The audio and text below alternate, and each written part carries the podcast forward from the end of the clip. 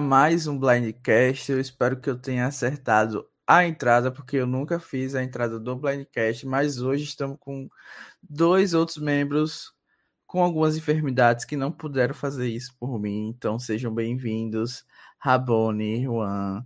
Como é que vocês estão? Tô bem, tô com uma tosse e tô um pouco abalado com esse resultado aí do, do Survivor. Então não sei qual que é pior, se é a tosse ou se é a minha situação emocional aqui desse resultado.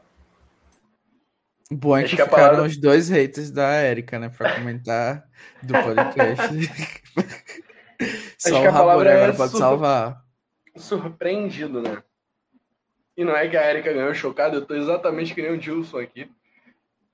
A palavra é surpreendido, assim. A gente chegou a cogitar essa possibilidade. Eu peço perdão, gente, até. Tô com um soluço aqui inicial, mas vou tentar, pelo menos, é, seguir aqui no, no programa. Mas eu acho que é surpreendido a palavra, né? Tipo, acho que ninguém esperava a Erika ganhando. Assim, quando, quando chegou na final, eu já tinha certeza que o Deixão ia ganhar. Desculpa. E a minha segunda possibilidade era o Sender, então, tipo, Surpreendido é a palavra. É assim que eu jogo para vocês. Olha, eu não fiquei surpreendido não do começo do episódio, mas enfim, a gente vai comentar isso durante né, a live, mas antes eu gostaria de lembrar a todos de deixar o seu like, lembrar que o Blindcast está disponível em todas as plataformas de podcast, assim como no Instagram e no Facebook. Então vocês podem nos acompanhar lá, para dar aquele apoio, incentivar que a gente continue com esse programa maravilhoso para as próximas temporadas e agora com o trabalho dos outros casters em cobrir outros realities também. Então, vamos começar a analisar o episódio com um panorama geral, né? Como a gente sempre faz. Uma final de quase três horas, eu acho. A gente ficou feliz com, com essa surpresa né, da Erika Winner e de todo o episódio como todo, né? Com análise geral, assim, o que, é que vocês acharam? Bom, eu achei o final podre, né? Mas, assim, uh, o que eu gostei é que a edição me enganou dessa vez.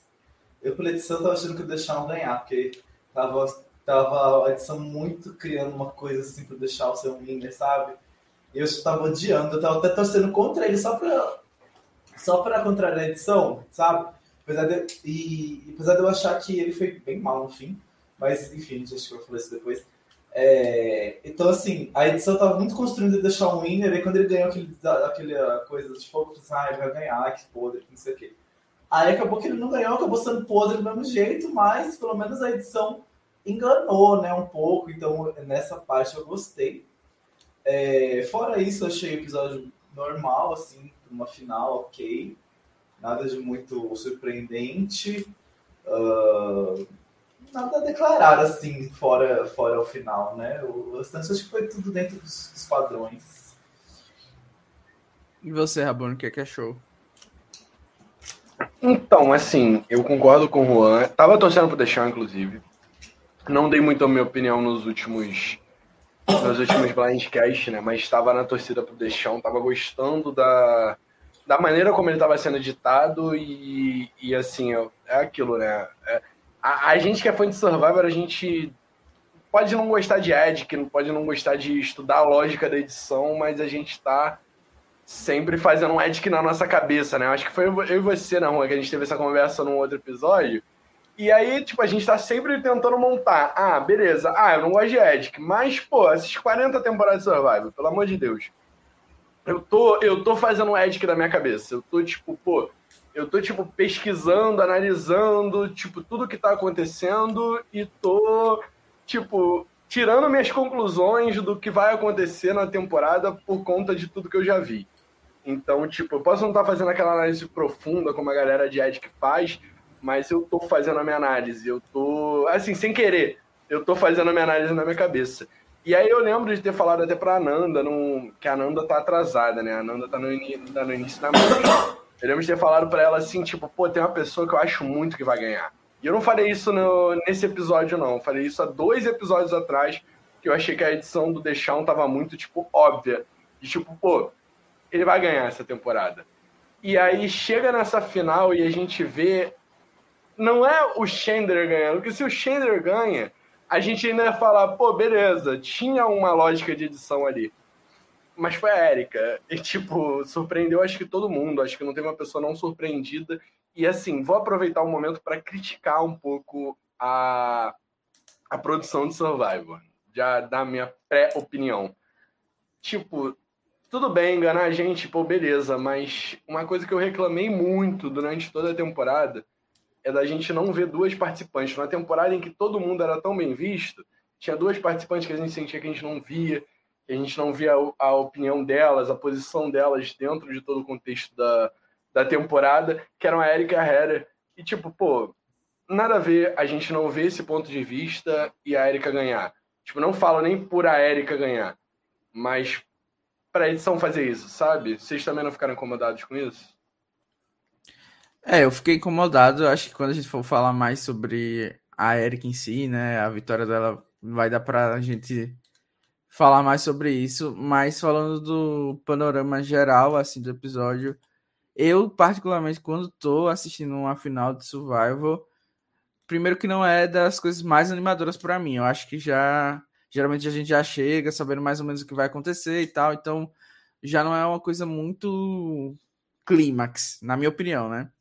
E nesse caso em específico, a gente tava no F5, onde eu não me importava basicamente com ninguém que tava ali no F5, sabe? Todas as estrelas, assim, da temporada, elas tinham saído antes desse F5. Então, para mim, foi uma final que eu tava tendo que me esforçar para torcer para alguém, ou torcer contra alguém, como o Juan falou, em específico, para ter aquela emoção. Então, para mim foi isso que pesou mais o episódio. Eu, ao contrário de vocês, quando começou esse episódio, eu senti que já ia ser Erika Winner mesmo. Eu até como estava comentando ao vivo e tal. Pelo começo ali, eu disse: não, vai ser Erika Winner mesmo. Infelizmente, é o que a gente vai ter. Vou ter que engolir que a produção fez isso de novo. Mas em relação ao Ed, que eu acho que o grande erro de todo mundo foi justamente ter utilizado as 40 temporadas anteriores como base, né? E na verdade era pra gente dropar o for e equipar o One, né? Então é uma nova era, então talvez eles estejam fazendo essas doidices. Mas é isso, né? Ninguém nunca vai saber o que, é que se passa na cabeça dos produtores. É, eu só acho que a gente pode comentar os episódios agora mais específicos, senão a gente vai ficar dando rodeios aqui sobre a Erika e a vitória dela. E no episódio inicial, né, no começo do episódio, a gente já começa com a twist que, na verdade, coloca os cinco numa nova ilha. E eu não sei vocês, mas para mim não fez muita diferença. Isso foi totalmente relevante para mim na final e eu não sei qual foi o objetivo deles com isso, mas o que, é que vocês acharam dessa twist? Nossa, achei super aleatório. Gente, faltava dois dias para acabar. Eu, ia ser burrice se eles tentassem fazer abrigo. Gente, falta dois dias. Passa esses dois no mato ali mesmo e pronto. Foi o que eles fizeram, não fizeram porra nenhuma. Então, assim, não teve efeito nenhum. Foi uma coisa uma super aleatória que deu até vergonha alheia. Olha, concordo. É, assim, tipo, de necessário, sabe? Tipo, pô, final da temporada. Já é uma temporada com poucos dias. Eu sei que eles estavam muito nessa vibe de. de. tipo. querer coisas novas e implementar coisas novas. A gente sentiu isso na temporada. Mas, tipo, Pô, sem necessidade alguma. Eu, eu, sinceramente, a minha opinião sobre essa twist final é tipo. Assim, não deu nada de novo pra gente, não acrescentou muita coisa, então, tipo, eu achei. Assim, irrelevante mesmo. É tipo, é querer forçar twists novas e coisas novas e sei lá. Critico muito a produção nessa parte final. Elogiei muito durante a temporada, mas nessa parte final critico muito justamente por conta disso. De tipo, pô, desnecessário essa twist. O que, que você achou, Danilo? Dá, dá tua opinião pra gente. Vai, vai passar pano? vai, vai ser o advogado do diabo aqui que a gente precisa? É, eu acho que, assim, pelo menos eles tentaram, né? Acho que é a única coisa que pode defender. Não fez diferença, mas poderia ter feito, então é isso, né? Pelo menos teve gente tentando ainda fazer render a, a twist que foi o Zender, né? Dizendo que queria pessoas fracas e cansadas e tal, mas eu acho que ele também ficava no processo, né? Ele, não, ele é meio que imbatível. Eu acho que a gente pode comentar então sobre é, a, a, parte estratégica né, nesse início do episódio, que basicamente girou em torno do deixar ter feito aquela exposição no Conselho Tribal, né? E acabou que, a, que se estremeceu a relação que ele tinha, que era unilateral, né? Da Érica. Ele basicamente enganou a Érica, pelo menos na versão que a gente viu, né? enganou a Érica o jogo todo e fez aquela exposição e acabou que teoricamente quebrou essa relação e com a Heather também tava um climão, né, entre a Erika e a Heather, e aí foi basicamente a Erika tentando contornar essa, essas consequências. O que, é que vocês acharam dessa parte do episódio? Então, eu achei, ai, sei lá, meio morna, assim, tipo, eu não sei o que vocês falaram dessa jogada no episódio passado que eu não ouvi, porque eu, eu vi o episódio passado hoje, eu tava super atrasado. Então eu vi hoje, a jogada do Deixar burríssimo, não entendi nada, não sei se vocês horrível. Bom, achei horrível essa jogada dele. Não tem sentido nenhum ele jogar a Erika debaixo do ônibus. Não ia ajudar ele nem, nem, nem no presente, nem na hora de você ter ajudar e nem depois. Que ele era, era a pessoa mais catalisada por ele, ele foi lá e, e fudeu com ela à toa. Enfim, não entendi nada, essa jogada dele achei horrível. Só que, para sorte dele, é, o povo estava muito, tava muito claro que o. Que o. Uxi, esqueci o nome. Ricardo. Que o Ricardo ia, ia ganhar. Então, tipo, as pessoas não tiveram opção, sabe? Então tava claro, assim, que era uma coisa que estava definida desde o episódio passado. Se o Ricardo não ganhasse a imunidade, ele ia sair. Então, a, a, pra sorte do Deschamps, ele acabou não sofrendo as consequências dessa jogada péssima dele que o Ricardo não ganhou a imunidade, e aí não teve muito o que fazer, né? Ele tentou lá fazer uns apelos, um apelo final lá pro Zender, mas não tinha muito o que fazer, né? Era óbvio que se ele ficasse, ele ia acabar ganhando. Então até eu, até eu, se tivesse no lugar do Zender, ia fazer, ia eliminar o, o, o Ricardo. Então, assim, foi, foi bem óbvio tudo que aconteceu. Eles tentaram, né? Colocar mais coisa para ficar mais denso tudo que aconteceu, mas era tava óbvio desde o episódio passado. Então teve só umas camadas a mais de emoção que eles colocaram, né? Que ele falou do, do marido dele que estava grávido, que não sei o que e tal, foi legal. Mas a gameplay mesmo já estava fundamentada do episódio passado, então não teve grandes adições, nada de emocionante assim nessa parte para mim não. É, pra mim ficou só esse tédio mesmo da gente, tipo, ah, eles Obviamente eles não vão eliminar outra pessoa, sabe? E ficou arrastando isso por um bom tempo. E o que é que você achou, Rabone? Então, então, ainda sobre o Deschamps, tipo, eu, eu mesmo falei aqui que estava na torcida pelo Deschamps. Assim, eu achei um participante muito interessante. Curti ele na temporada e tudo mais. Mas, pô, se eu for avaliar. Eu também não tava no Blindcast passado, para Danilo que tava aqui, depois pode falar mais um pouquinho o que vocês falaram dele na, no episódio passado. Todo mundo achou porque... o mico mesmo. Então, é, justamente, porque, tipo assim, olhando para o episódio passado, eu realmente estava pensando, cara, deixar um, tá fazendo isso mesmo, sabe? E eu acho que ele fez muito disso porque ele pensava que já estava eliminado. Ele pensava que entre ele e o Danny, a escolha que até assim essa discussão acho que vocês já tiveram no episódio passado.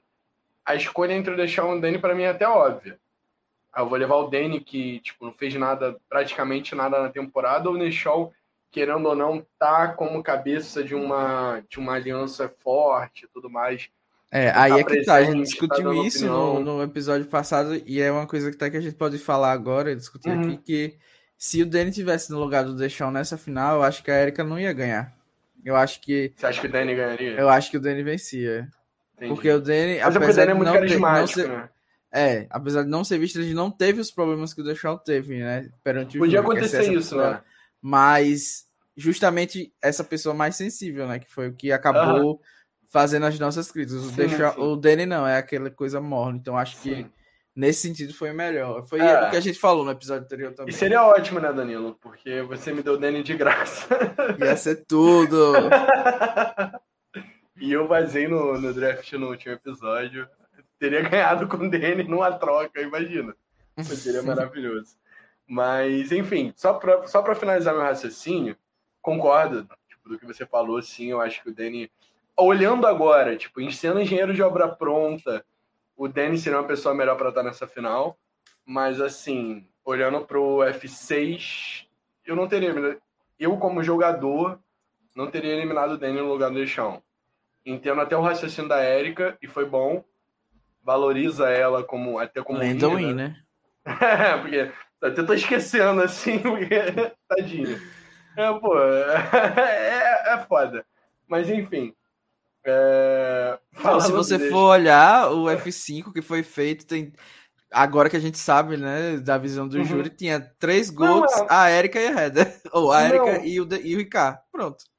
Não é, não, eu não acho, eu não acho que o Deschamps seja Gold. Sender não é Gold, gold pelo Sender também Deus. pra mim não é Gold. Que isso? Ah, ele recebeu zero votos, né? Não, não mas ele não é Gold. Que isso? Sim, sim. Jamais. Não, assim, eu acho que, tipo assim, a edição pecou muito nessa temporada. Ricard, assim, por mais que a gente tenha elogiado dessa questão da edição mostrar todos os personagens, eles mostraram pra gente os personagens que eles queriam e não necessariamente o necessário da narrativa. Tipo, eu acho que eu volto para temporada das temporadas anteriores que eu prefiro ver os caras que ganharam do que ver pessoas que eles queriam contar a história, sabe?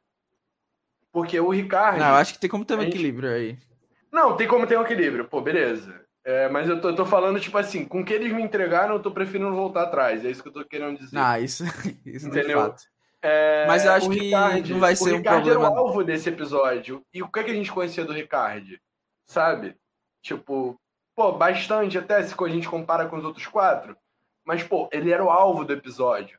Ele era o eliminado do F5, sabe? Ele era o, o grande alvo da temporada que tinha que se derrotar e a gente não sabia nada dele. A gente veio saber muito recentemente.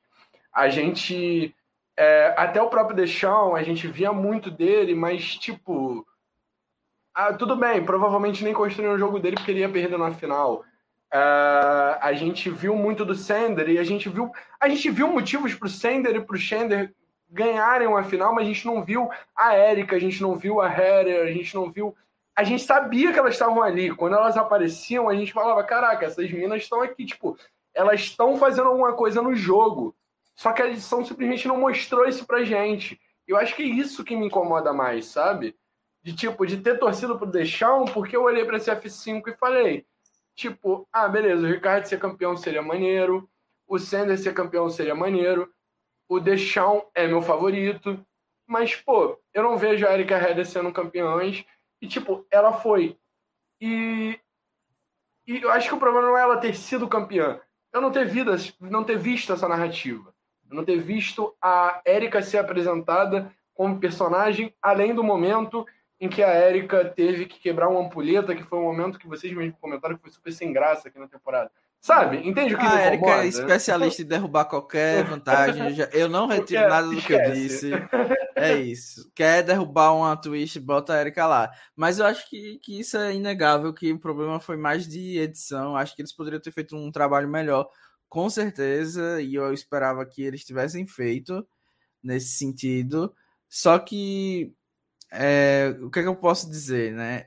Eu também acho que é, a Erika, inclusive, falou isso numa, numa entrevista e tal, que o fato deles não terem mostrado ela na Premier meio que barrou muitas pessoas de poderem ter aquela conexão inicial, de torcer para ela, porque Tipo, ah, essa pessoa aqui nem apareceu, como, como é que eu vou torcer para ela, entendeu?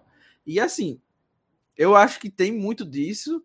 E a gente que analisa podcast, eu sinceramente eu fui rever ali as coisas que, que a gente analisou e eu não acho que, que a gente, eu pelo menos não acho que eu pequei no que eu falei, não. Eu, eu inclusive concordo com tudo que eu, que eu falei. Eu acho que as, as, as jogadas muitas vezes eram muito de sorte em muitas coisas e assim dava certo para ela, obviamente, mas não era porque ela estava ali, tipo, dava certo, mas enfim, a gente já discutiu várias vezes, eu não vou voltar atrás. Então eu acho que ela foi uma jogadora muito mas, sortuda e sorte faz parte do jogo, né? Sim, sim, sorte faz parte do jogo, mas tem um ponto que eu quero colocar de que, tipo assim, às vezes ela era. Eu não tô falando que era uma puta jogadora. Que, tipo, não, ela jogou bem, óbvio, ela ganhou. Ela jogou bem, mas, tipo, ela não é genial, ela não é a Mastermind na temporada, não é. Mas o que eu quero dizer é, tipo, faltou argumentos pra gente, pra gente estar tá defendendo ela aqui. Se, se, é, é porque a gente coincidiu de um. Nós três aqui somos pessoas que não. É que eu, eu sei que tem muita fã da, muito fã da Erika na comunidade brasileira. Faltou, coincidiu nós três aqui ninguém ser. É, os Mas, spoilers. Tipo, assim, se eu fosse, se eu fosse defensor da Erika né, nessa temporada, eu não teria argumento para dar defendendo a Erika aqui. Pelo menos eu acho isso. E, tipo, isso é muito complicado porque a edição não me entregou argumento. Como é que a edição não me entrega argumento para defender a Winner, sabe? Um programa é, que é Mas vamos segurar sabe? isso que vai ter a hora do FTC. A gente vai, ainda vai ah, falar sobre o FTC tranquilo. deles. Tranquilo. Senão a gente vai ficar falando toda hora da Erika. Vamos falar da vantagem. Outra vantagem que eu acho que essa vantagem sim é uma vantagem polêmica aqui pra gente discutir. Que foi encontrada pela Erika, nossa grande mastermind é, de, de uma reward, né? Não, não, de uma vantagem na, na prova de imunidade, né? Basicamente, foi o que ela encontrou lá, todo mundo teve uma, um papelzinho para encontrar a vantagem e tal. O que, é que vocês acharam? Achei legal a parte inicial desse ter que fazer o anagrama lá, um anagrama difícil, e de que eles só podiam pegar coisas se eles resolvessem, né? então dá para sair na cola dos outros, então achei essa parte legal. E ah, achei legal, sei lá, gostei, achei uma coisa diferente. Não tem nada a criticar, não. Achei que foi justo. É, a hora que ela achou, eu estava distraído, então eu não sei se na hora que ela achou foi alguma coisa estranha, mas é, ela, ela simplesmente achou, né? Ou não apareceu que ela não achou, porque eu não vi ela achando. Não, foi meio estranho. Ela já apareceu do lado do, é, eu não sei, eu não estava olhando na hora, eu estava só ouvindo, né? Que eles estavam procurando, de repente ela, começou a prova e ela estava com a vantagem, eu não vi ela achando. É, a Erika foi a última a desvendar o, o lá, o anagrama, né? E ela apareceu do nada, mas a polêmica não tá nem aí. Mas, Rabone, qual a sua opinião? Não, é, assim, forçar a vantagem a gente já sabia que eles iam nessa temporada, tipo é uma parada que já estava incomodando e, tipo, não ia ser na final que eles não iam forçar a vantagem, sabe? Então, tipo, a gente aceita. É o que a gente tem para fazer, entendeu? A gente já reclamou nesse episódio. Eu acho que aqui na final a gente tem mais coisas para reclamar do que ficar reclamando na forçação de vantagem da temporada. Mas minha opinião é que eu não gostei. Não, não acho. Não acho que F5 é momento para se jogar vantagem, não. Vou falar agora então. Eu concordo com o Juan que foi uma coisa legal, uma forma diferente de você colocar uma vantagem no jogo. Muito melhor do que você colocar um ídolo aleatório do nada, assim, do jogo sem pista, sem nada. Foi uma coisa que movimentou. Então acho que esse foi o lado bom. Então acho que, como o Rabone falou, se fosse rodadas anteriores, talvez tivesse tido um impacto até mais legal, né? Mais tempo para as decisões deles é, fazerem efeito, porque eles estavam basicamente na última votação, né? Depois disso não teria votação, apesar de não ser a final, era a Twist do Fogo. Então, eu acho que nesse sentido foi meio que desperdiçado. E o meu maior problema foi a, a, a vantagem ser uma vantagem no, como nunca antes vista, né? Foi, tipo, em todas as partes da prova, a Erika teve uma vantagem. E eu acho que isso foi muito desbalanceado. Tipo, incrivelmente desbalanceado, ainda mais num cenário onde todo mundo sabia que se o Ricardo não vencesse, ele ia embora, tipo, e isso acabou com o jogo do Ricardo, entendeu? Tipo, uma twist que a gente pode até dizer, não, ele já era programada, mas será que a, todas as etapas da prova seriam com vantagem, né? Como eles estavam programando. É, foi programado isso? Não foi. Tipo, foi uma coisa que, que acabou com o jogo do Ricardo e que ele estava total sem controle disso.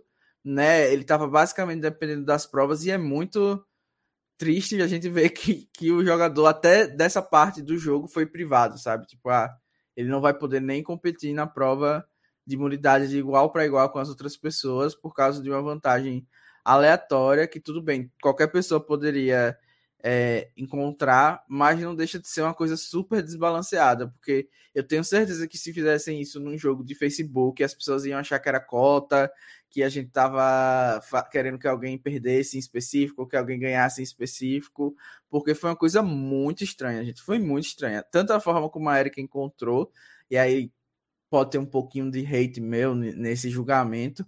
Ela encontra-se totalmente. Aleatória, ela meio que chega até sem graça. Talvez a produção não tenha pegado a gravação de, da primeira vez, e por isso que ela estava assim tão envergonhada, mas eu achei que também foi muito desbalanceado para a final, porque até pelo cenário em que eles estavam, de uma pessoa precisar ser batida para ser eliminada e tudo mais. Então, para mim, esse foi o maior problema dessa twist. Eu acho que as provas, no final, geralmente elas têm um impacto muito grande, né? Tanto em Survival como em Big Brother e tal. Então, acho que uma twist coloca tanta vantagem para uma pessoa assim numa prova é meio complicado, porque tem tem toda uma história por trás das pessoas se baseando nas provas dentro da estratégia. E, como a gente viu, foi bem apertado, né? Entre a Erika e o Ricardo. Mesmo com 50 mil vantagens, a Erika quase perdeu o desafio para o Ricardo. Ficou bem apertado. Outras pessoas também chegaram perto. E ela conseguiu é, ganhar. E também ela teve uma recompensa, né? Que ela acabou levando a header e fica aí o questionamento se foi uma escolha certa. O que, é que vocês acharam? Ah, eu achei. Eu... Era o que eu esperava dela, né? Eu acho que ela também fez um pouco para se retratar, né? Porque ela estava preocupada da Red estar chateada com ela por causa do outro CT. Mas ela não.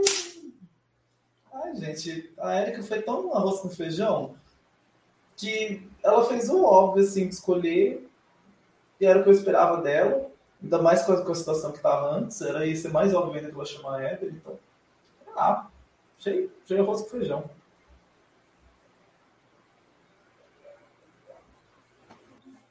É, tipo, eu, eu, eu fiquei muito incomodado porque realmente o que o Danilo tava falando, né? Eu achei meio cota.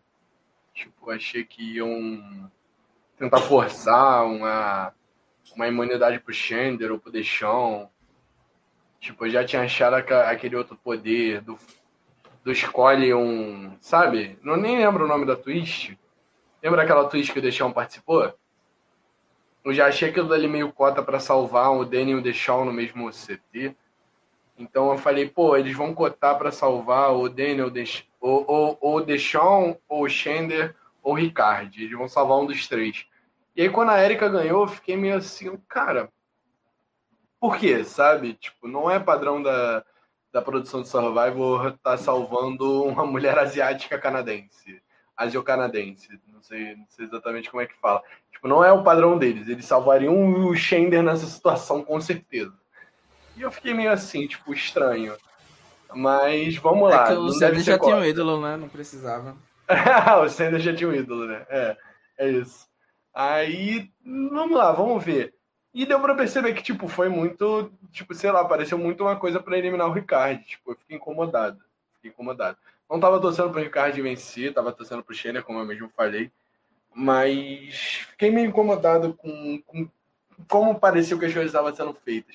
Mas, pô, beleza. Nada impede da Érica ter achado uma, uma vantagem. Mas, pô, tipo, o jeito que as coisas aconteceram, a cena cortada dela já lá no lugar, tipo, pô, produção Survival, me ajuda a te ajudar, sabe? Tipo, vocês já não me mostraram nada da Erika na temporada inteira, do nada vocês querem me mostrar ela achando uma, uma, uma vantagem no F5 e mudando o jogo inteiro, sabe? Tipo, ganhando do Ricard numa prova de imunidade.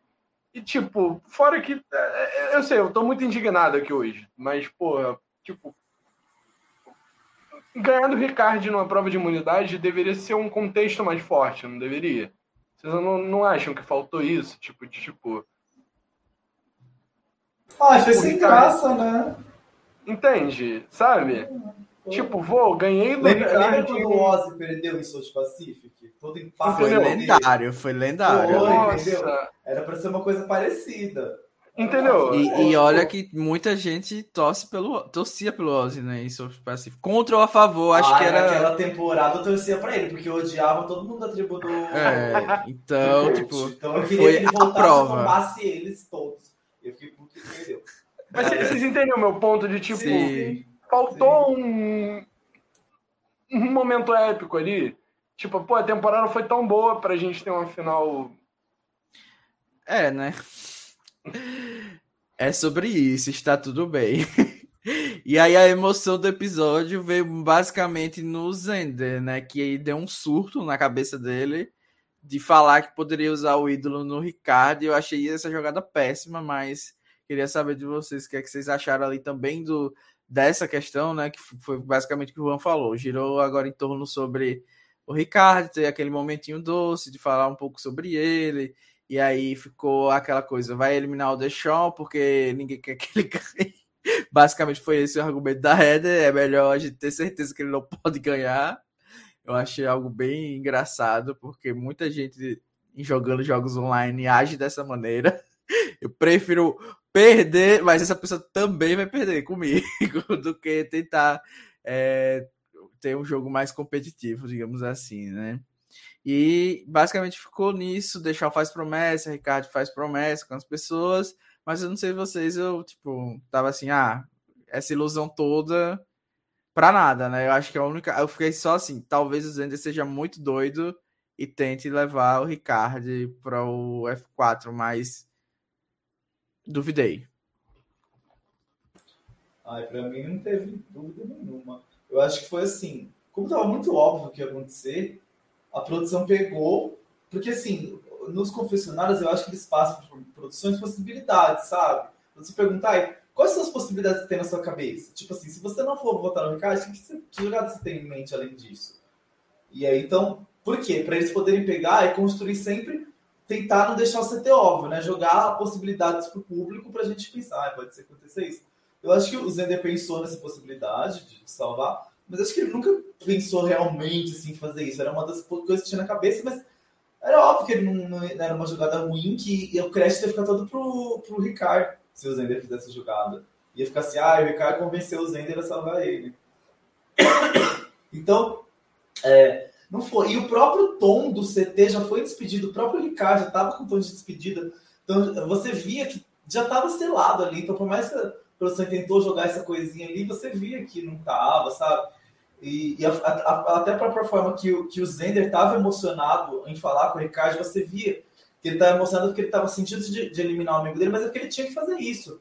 Então, é, para mim, não teve mistério nenhum, não teve suspense nenhum. Para mim era óbvio que ele, sair, que ele ia sair. E não teve Eu acho que a produção falou assim, Zender e Ricardo, finjam aí que tem a chance de você jogar o ídolo nele. Eu acho que foi isso que aconteceu. Não, não, eu acho que eu, eu, acho que aconteceu legitimamente. O Ricardo ele, ele, é inteligente e ele iria tentar todas as coisas que ele poderia. Eu acho que ele realmente falou de forma natural isso pro, pro Zender. Sim, sim, sim. Eu tô brincando porque e... uma vez falaram que isso acontecia, né? Mas enfim. Ah, tá. Já ia, Não, já é, ia e...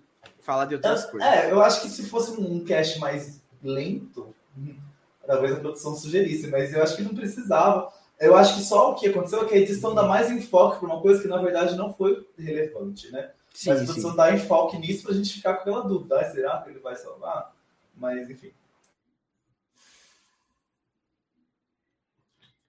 E eu não sei vocês, no CT, a única coisa, como o Ron já falou, né? Tava meio que na cara o que ia acontecer, mas me incomodou mesmo assim que o Jeff falou uma hora, tipo, ah, o Ricardo tá eliminado. Basicamente, ele falou é, isso. Então tá sabe? óbvio que o Ricardo tá eliminado. É, antes de votar, eu acho que foi, tipo, super antiético da parte dele, porque pelo tom que ele falou, era meio assim, ah, eu acho que é óbvio que ele vai ser. Ele vai eu ser. Acho eliminado. que ele falou essas palavras. É, é ele, falou, falou literalmente isso, que é um dos jogadores que nunca vai ganhar. Eu não sei se foi antes ou depois dessa parte, mas teve uma parte que ele falou antes de votar que foi tipo se eu fosse dizendo, tivesse realmente com dúvida, se eu escutasse aquilo do host do programa, uhum. eu sinceramente iria repensar o que eu tava querendo fazer, porque, tipo, Sim. Ficou muito na cara. Eu achei isso uma derrapada feia da produção. Sim, sim. É. Se faz, novamente, né? Minha, minha régua de análise. Se fazer isso num jogo online de Facebook, a moderação é linchada, praticamente. É. É, se, Não, se, se falar assim, ponto já reclamam se falar, vai usar o ídolo, né? Se, tipo, demorar demais e eu se eu escrevesse assim, não vai usar o ídolo, não, Juan. As pessoas já dizem, não, a cota, porque o Juan vai ser eliminado e, e, deu a dica e não sei o que. Então, assim, gente, eu achei meio pesado ali o que o Jeff Não, fez. foi, foi. Mas com relação ao comportamento do, do Sender, do Sender, não, perdão, do Ricardo, vocês não acham que ele ficou muito na vibe, tipo, ah, tenho meus filhos, vocês têm que me manter por pena, digamos assim, tipo, porque eu mereço esse um não, milhão. Não, eu acho que foi um assunto que foi puxado ali pelo não, Jeff, justamente porque eu achei maneiro. Sim, sim, eu achei muito maneiro, inclusive, da conversa dele com o Sender ali e tudo mais. Mas vocês não acham que faltou, até um pouquinho depois, no próprio CT, ele veio atacando o Deixão. Faltou ele atacar um pouquinho mais o Deixão? Porque, tipo, Será não. que o Deixão era um alvo tão fraco assim para todo Sim. mundo? Eu, tipo, só Sim. eu que tava vendo Deixão como alvo uh -huh. Eu acho não, que... Eu... Pode falar, Juan. Eu tava vendo Deixão como um, um, potencial winner. Só que ninguém tava vendo isso desde o outro episódio, entendeu? Ainda mais depois ele da cagada que ele fez né? na é. outra, no CT passado. Então, tipo assim, tava queimado com todo mundo. Então, todo mundo falou assim, ai, ninguém vai trabalhar com o Deschamps. Mesmo que, sei lá, ele possa ter votos do júri, é melhor tirar o Ricardo agora, porque o Ricardo vai ganhar, vai, vai depois no F4, ele, como é que a gente vai tirar ele? Não dá para votar. Se ele fizer o fogo, ele ganha o jogo, entendeu? Então, é que tava muito, muito... Era o único momento que eles tinham para tirar o Ricardo, entendeu? Enquanto o Deschamps, ele tinha coisas questionáveis, ele, depois da próxima rodada, ele não teria aliados com ninguém, ele enfim, e eu acho que para eles não era tão. E assim, a gente estava com essa ideia de que o Deixão era um potencial winner por causa da edição, né? A edição estava fazendo coisas com o Deixão que estava fazendo a gente achar que ele poderia ser o winner. Mas para eles lá, lá, não, né? Então eles não viam essa coisa da edição. Então acho que para eles não estava tão isso assim quanto para a gente. É, o que eu acho que, tipo, ele até podia atacar o, o Deixão, mas eu acho que é, o que foi para edição foi justamente essa parte que o Jeff quis forçar, que foi um momentinho doce deles, um momentinho pessoal. Então, por isso a gente não viu mais disso. E eu acho também que as pessoas avisaram, né? Como o Juan falou, que tipo, ele ia ser eliminado, e foi previamente discutido isso no acampamento. O Zene deve ter avisado que não ia usar o ídolo nele.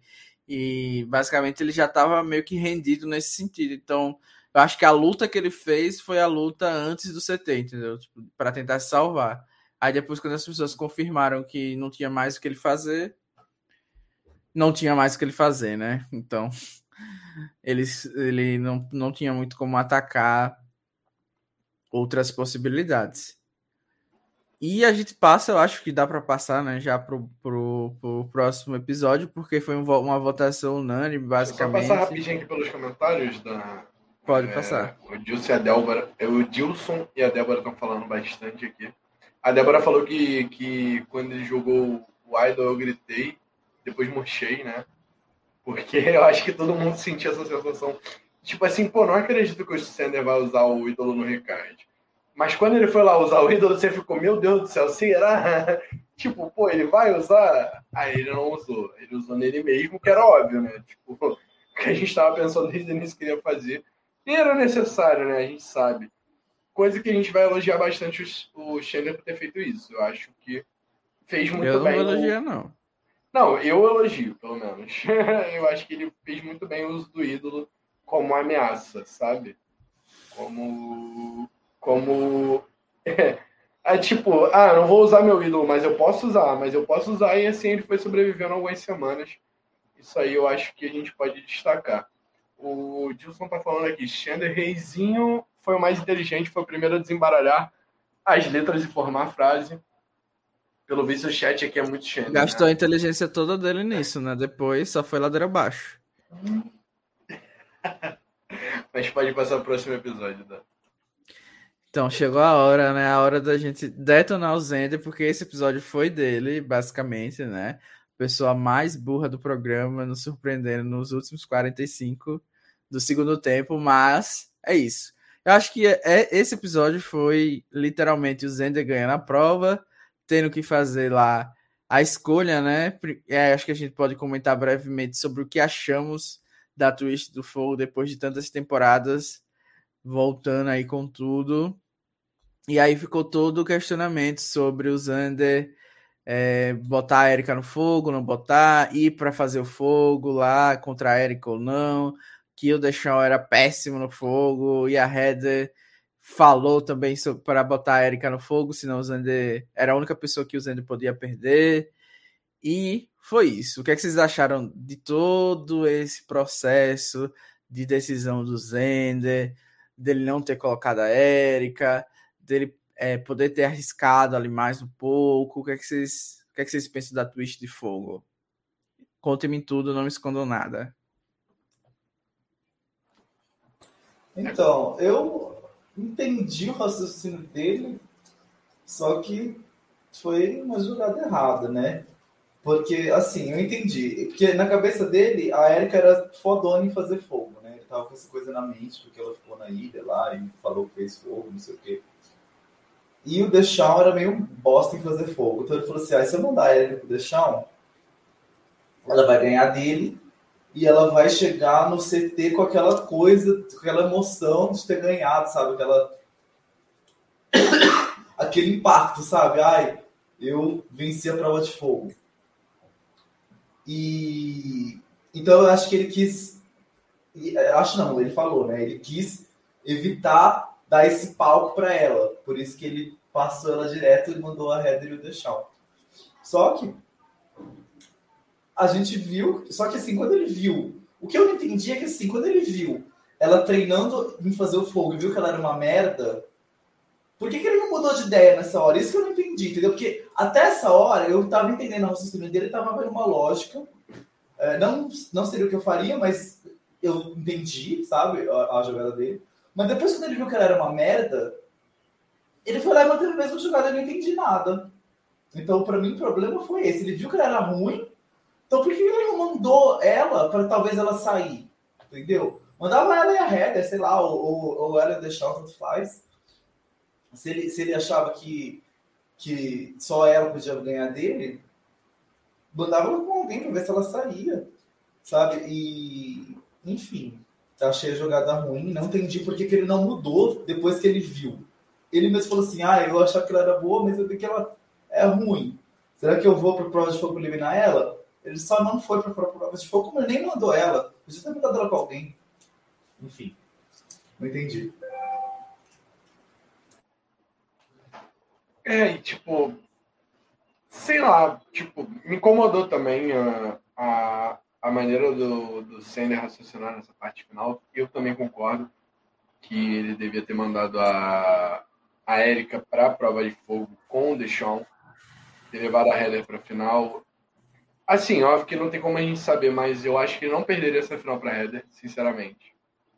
Pelo menos pelo que a gente viu, né? É complicado dizer pelo que a gente viu, né? Porque pelo que a gente viu, a gente estaria falando que ele, não, ele ganharia da Erika na final, né? Mas, enfim, né? Mas, é, assim, dava para ver. Era uma coisa que tava óbvio pra gente. Tipo, a, por mais que a gente achasse que o. Por mais que a gente ainda achasse que o Sander ganharia da Erika numa final, é, a Erika ainda era uma ameaça maior que a Heather e, tipo, levar a Heather pra final era a opção óbvia pra gente, tipo, sabe?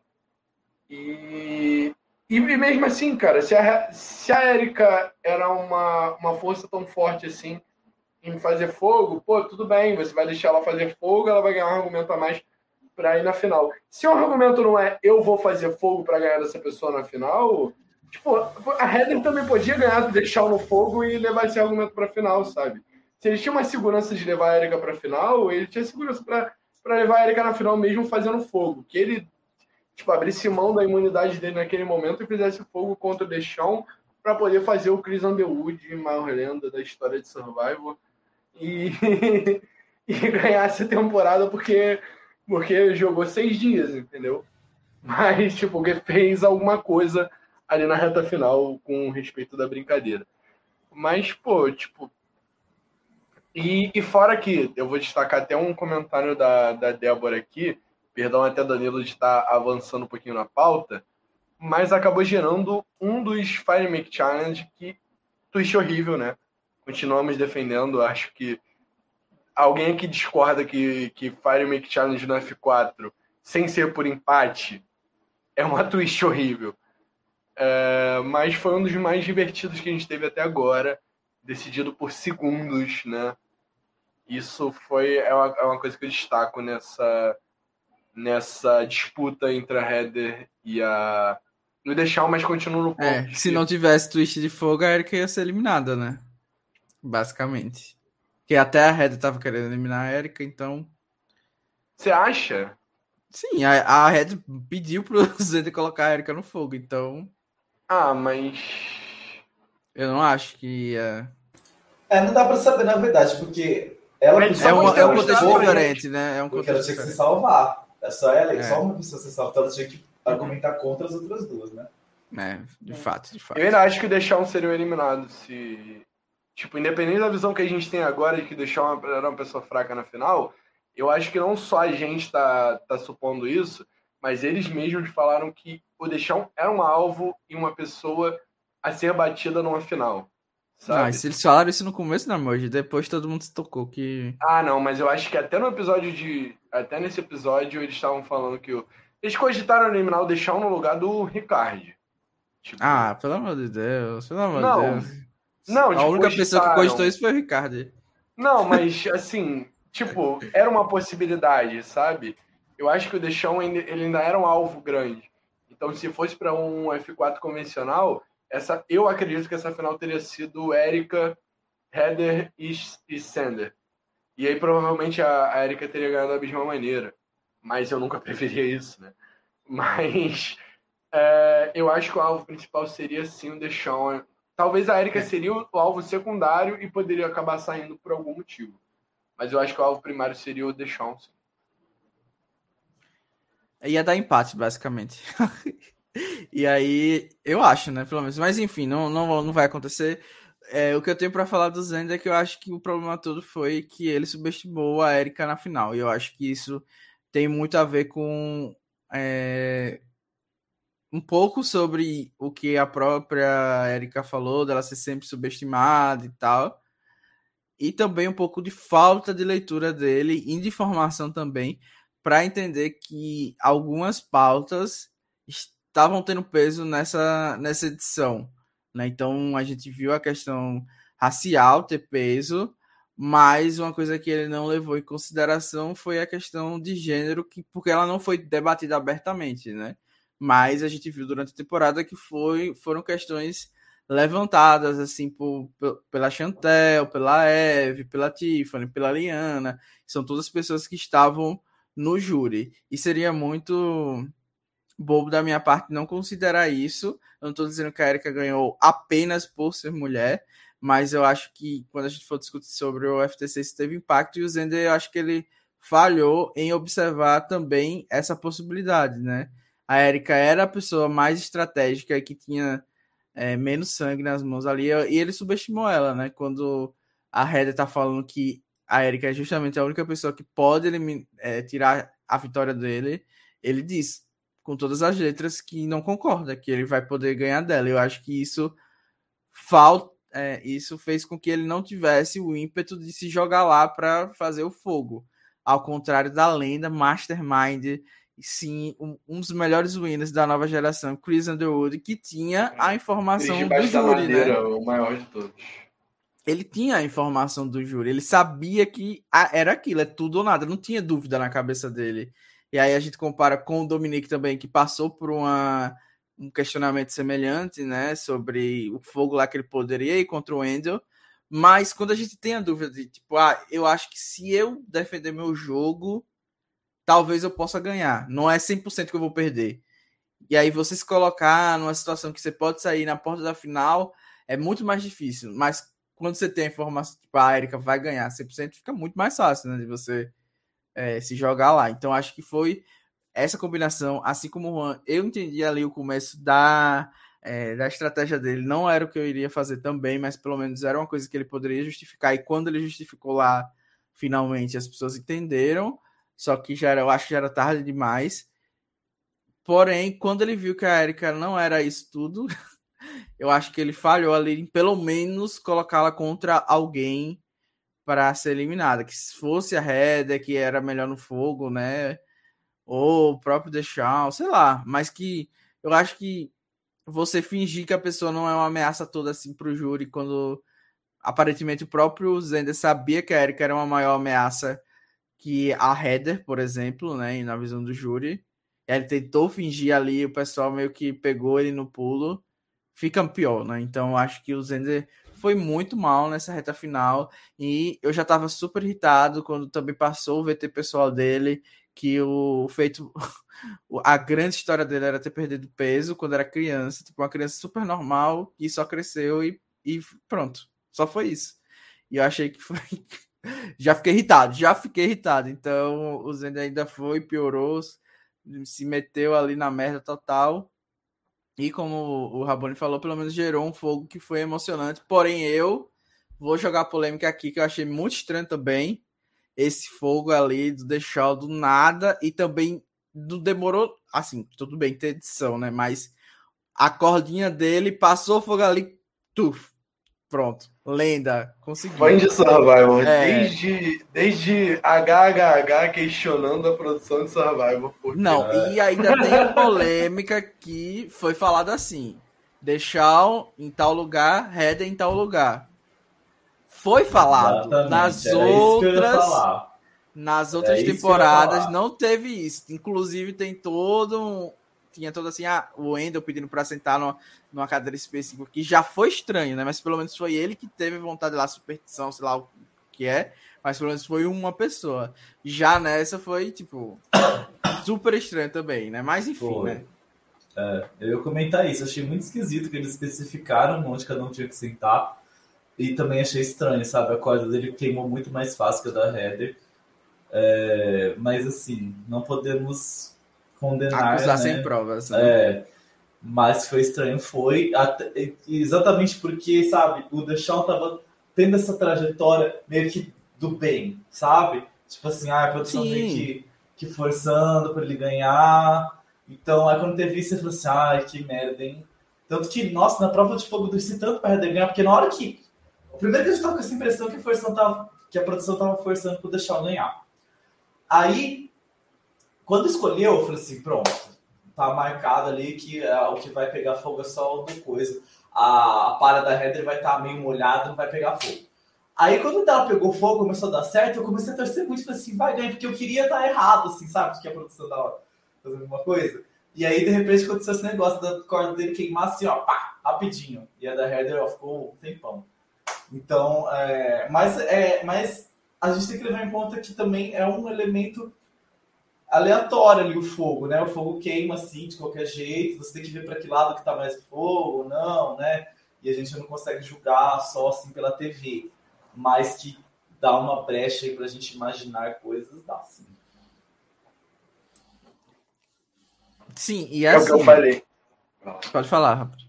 Não, não, é o que eu falei, desde HHH, Euros versus Ilhas versus tudo que a gente já questionou na produção, a gente não consegue mais confiar nessa produção desde o início do Fire Make Challenge, né?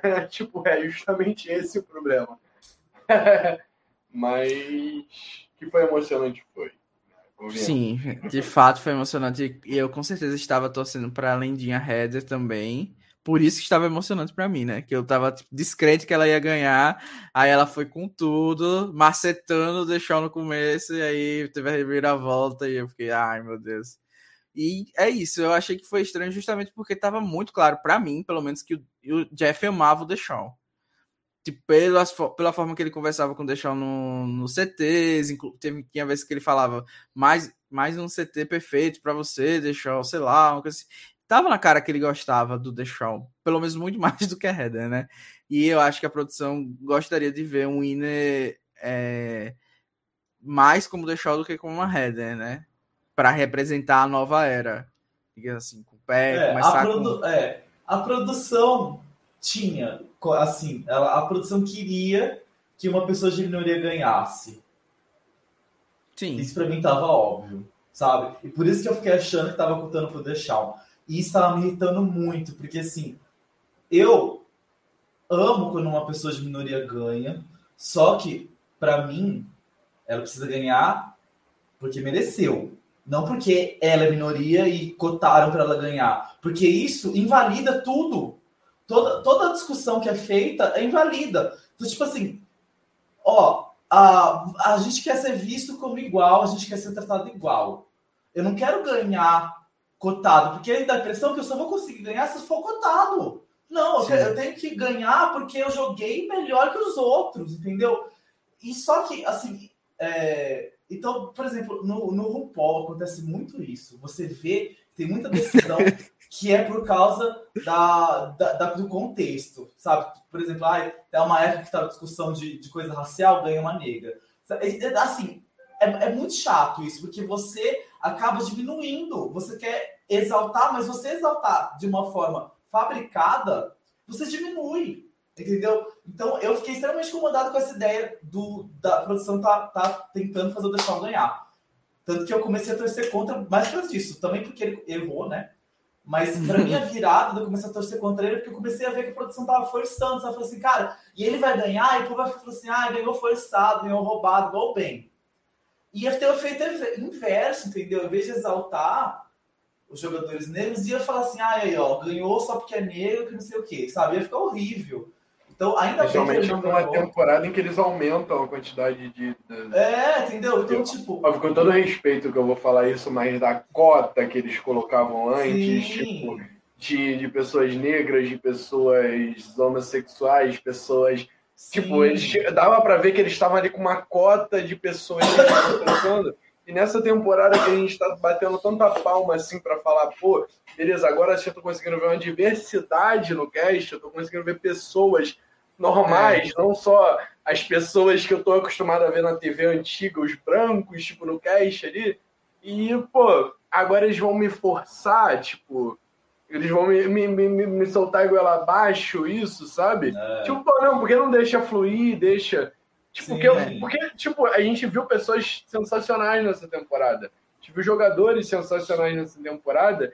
E esse final parece que, sei lá, foi muito estranho. Tipo, não é por a Erika ganhar, não é por, por nada. É que foi estranho. Não me desce porque é estranho. É tudo muito. Nossa, o Rabone toda hora volta na Erika, né? Pelo amor de É. Deus, Rabone. E, e sabe, sabe, Tô sabe uma no coisa? hate, tô no hate, tô no hate. Sabe uma coisa que eu ficava pensando durante o episódio, né? Depois que o, que o Ikai saiu, eu ficava pensando, caraca, justo essa temporada, a pessoa que eu enxergo que merece ganhar é justo o hétero branco. O Elmo é hétero branco. Porque, gente, pra mim, o Zender era a pessoa que merecia ganhar. E, infelizmente, ele era o hétero branco homem. Mas ele foi a pessoa que teve o melhor jogo, sabe? Então eu até pensei, falei assim, ai, gente, na live eu vou defender que o Zender merecia ganhar. Alguém vai querer me massacrar porque eu tô defendendo o hétero branco. Mas, gente, é, a gente não tem que olhar quem a pessoa é. Amanhã. Não tem que olhar quem a pessoa é. A gente tem que olhar o jogo. Então, É. tô- tô- eu, como uma minoria, eu falo isso. Eu não quero ser exaltado porque eu sou minoria. Quando eu tô numa competição, eu quero ganhar porque eu fui o melhor, não porque eu preciso ser exaltado porque eu sou minoria, entendeu? Não. Então, assim, eu tava olhando com um olhar justo, com um olhar de igualdade. Com todas as pessoas são iguais, eu tô olhando os jogos das pessoas, independente da cor, da- do gênero e da orientação sexual de cada uma. E, infelizmente, a, a a pessoa que, para mim, merecia ganhar era o único homem branco hétero da fusão. Mas foi o que aconteceu. E paciência, entendeu? Vai ter outras oportunidades para outras pessoas ser merecedoras que não sejam desse padrão. Mas, infelizmente, nessa temporada, para mim, é, não nessa temporada, mas assim, nesse, nesse F4, quem merecia ganhar era ele. É, inclusive, e- você comentou, né, que, tipo, ah, quando saíram as, as mulheres é, inicialmente ali no júri, que, tipo, ah, agora que tem só Liana, Eric Hedda, infelizmente não, não dá pra torcer só por causa homem. disso, né? Porque É. as que restaram a gente não tinha visto o jogo naquele momento. E uma coisa que eu comentei no A Tribo Falou, isso é uma coisa muito característica aqui da nossa comunidade, eu acho que nas, na estrangeira também, né, na deles também é. muita gente torce só por causa disso. E eu acho que a gente tem que parar de querer de e quem sou eu, né, para falar isso, mas na minha perspectiva seria é muito mais positivo que a gente não procure que essa representação seja somente no winner.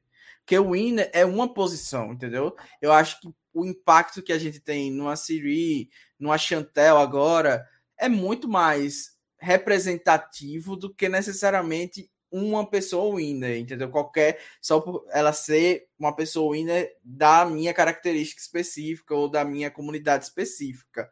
Eu acho que se tiver um jogador bom que me represente, ele não precisa necessariamente ganhar. Ele pode ser bom. Eu vou chegar lá e tanta gente chega e diz: Ah, eu quero jogar como.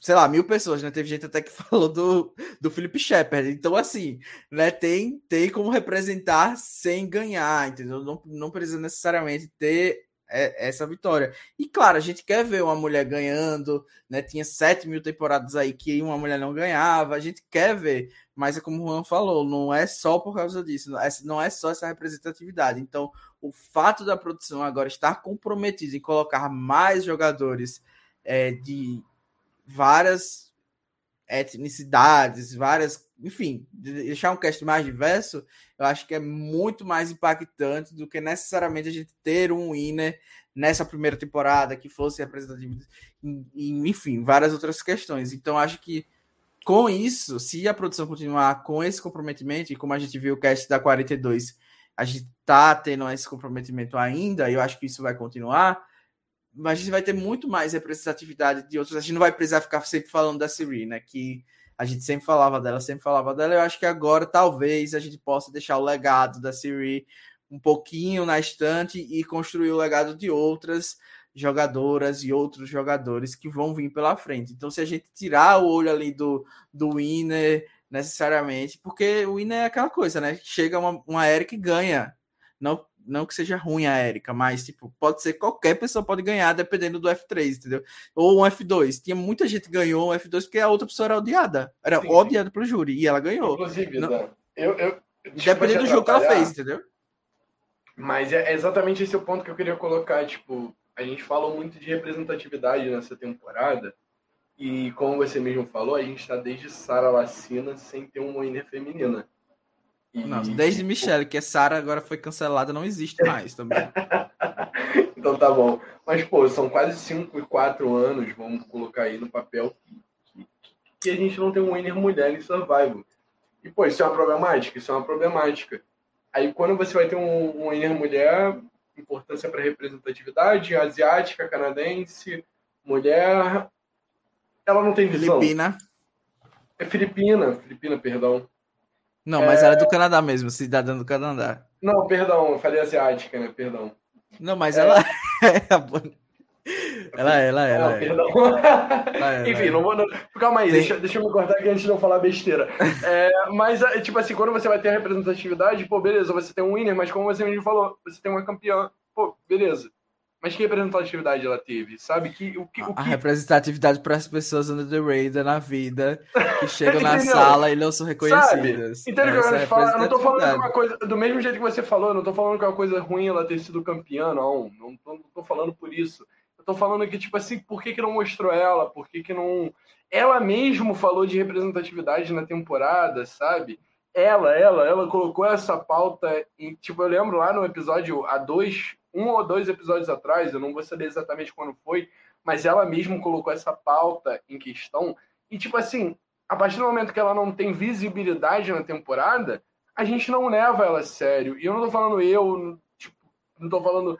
Tô falando todo mundo que tá assistindo a temporada e gosta de Survival não vai levar ela a sério, porque ela não é uma pessoa relevante na temporada ela não é uma pessoa relevante para aquele contexto. Ô, gente, então, pelo acho... amor de Deus, a, a própria Erika chegou na Premier e fez TikTok reclamando, gente. Pelo amor de Deus, uma winner ter que se prestar, chegar e reclamar da sua edição é, deve ser muito Entendeu? triste. Eu, eu fiquei mais.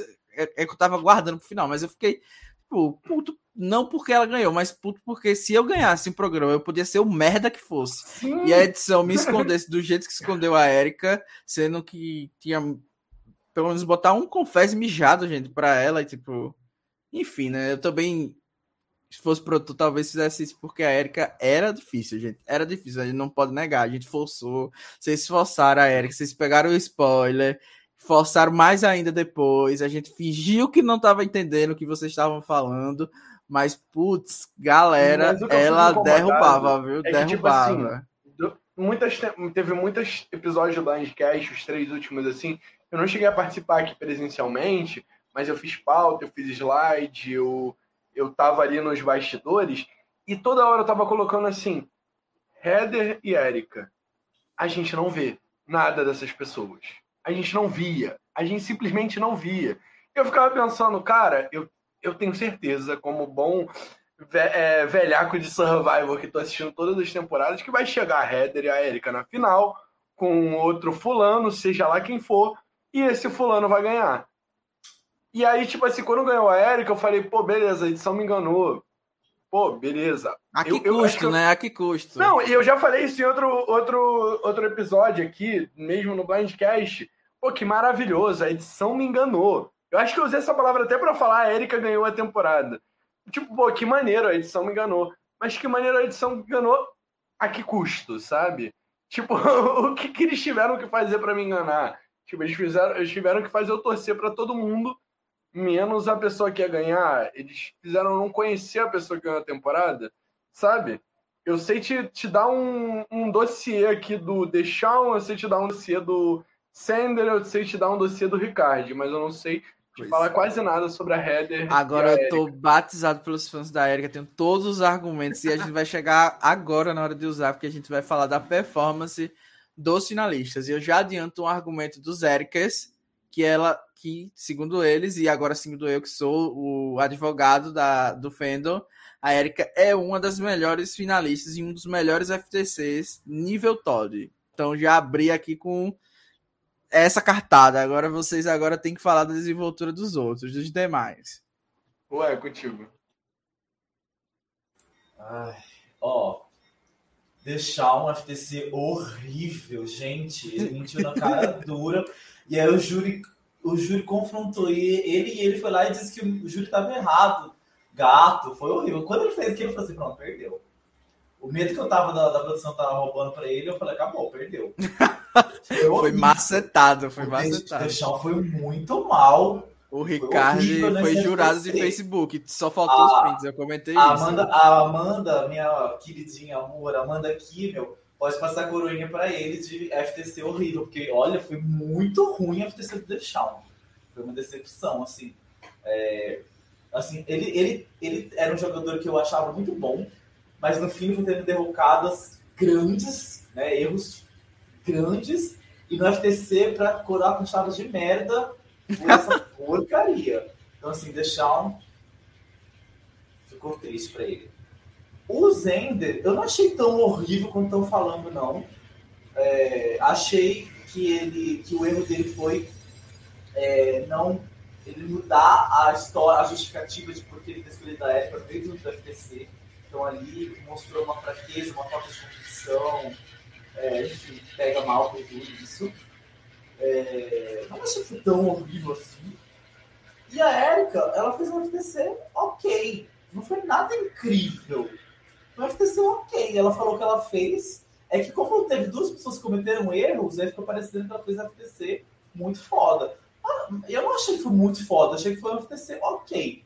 O FTC bom, ok, sim. Ela nos comprometeu, fez o que tinha que fazer e foi ok. E assim, gente, sobre. É, eu posso falar mais da Erika ou a gente vai falar agora do FTC depois a gente fala dela? Pode falar mais agora. Tá. O, a, minha questão com a, a minha questão com a Erika é assim. É, por exemplo, a produção. Eu, eu, ela ter sido indie no começo da temporada, eu não acho que é um problema. Porque em Austrália a gente teve uma, um caso assim, uma participante que era indie no começo da temporada.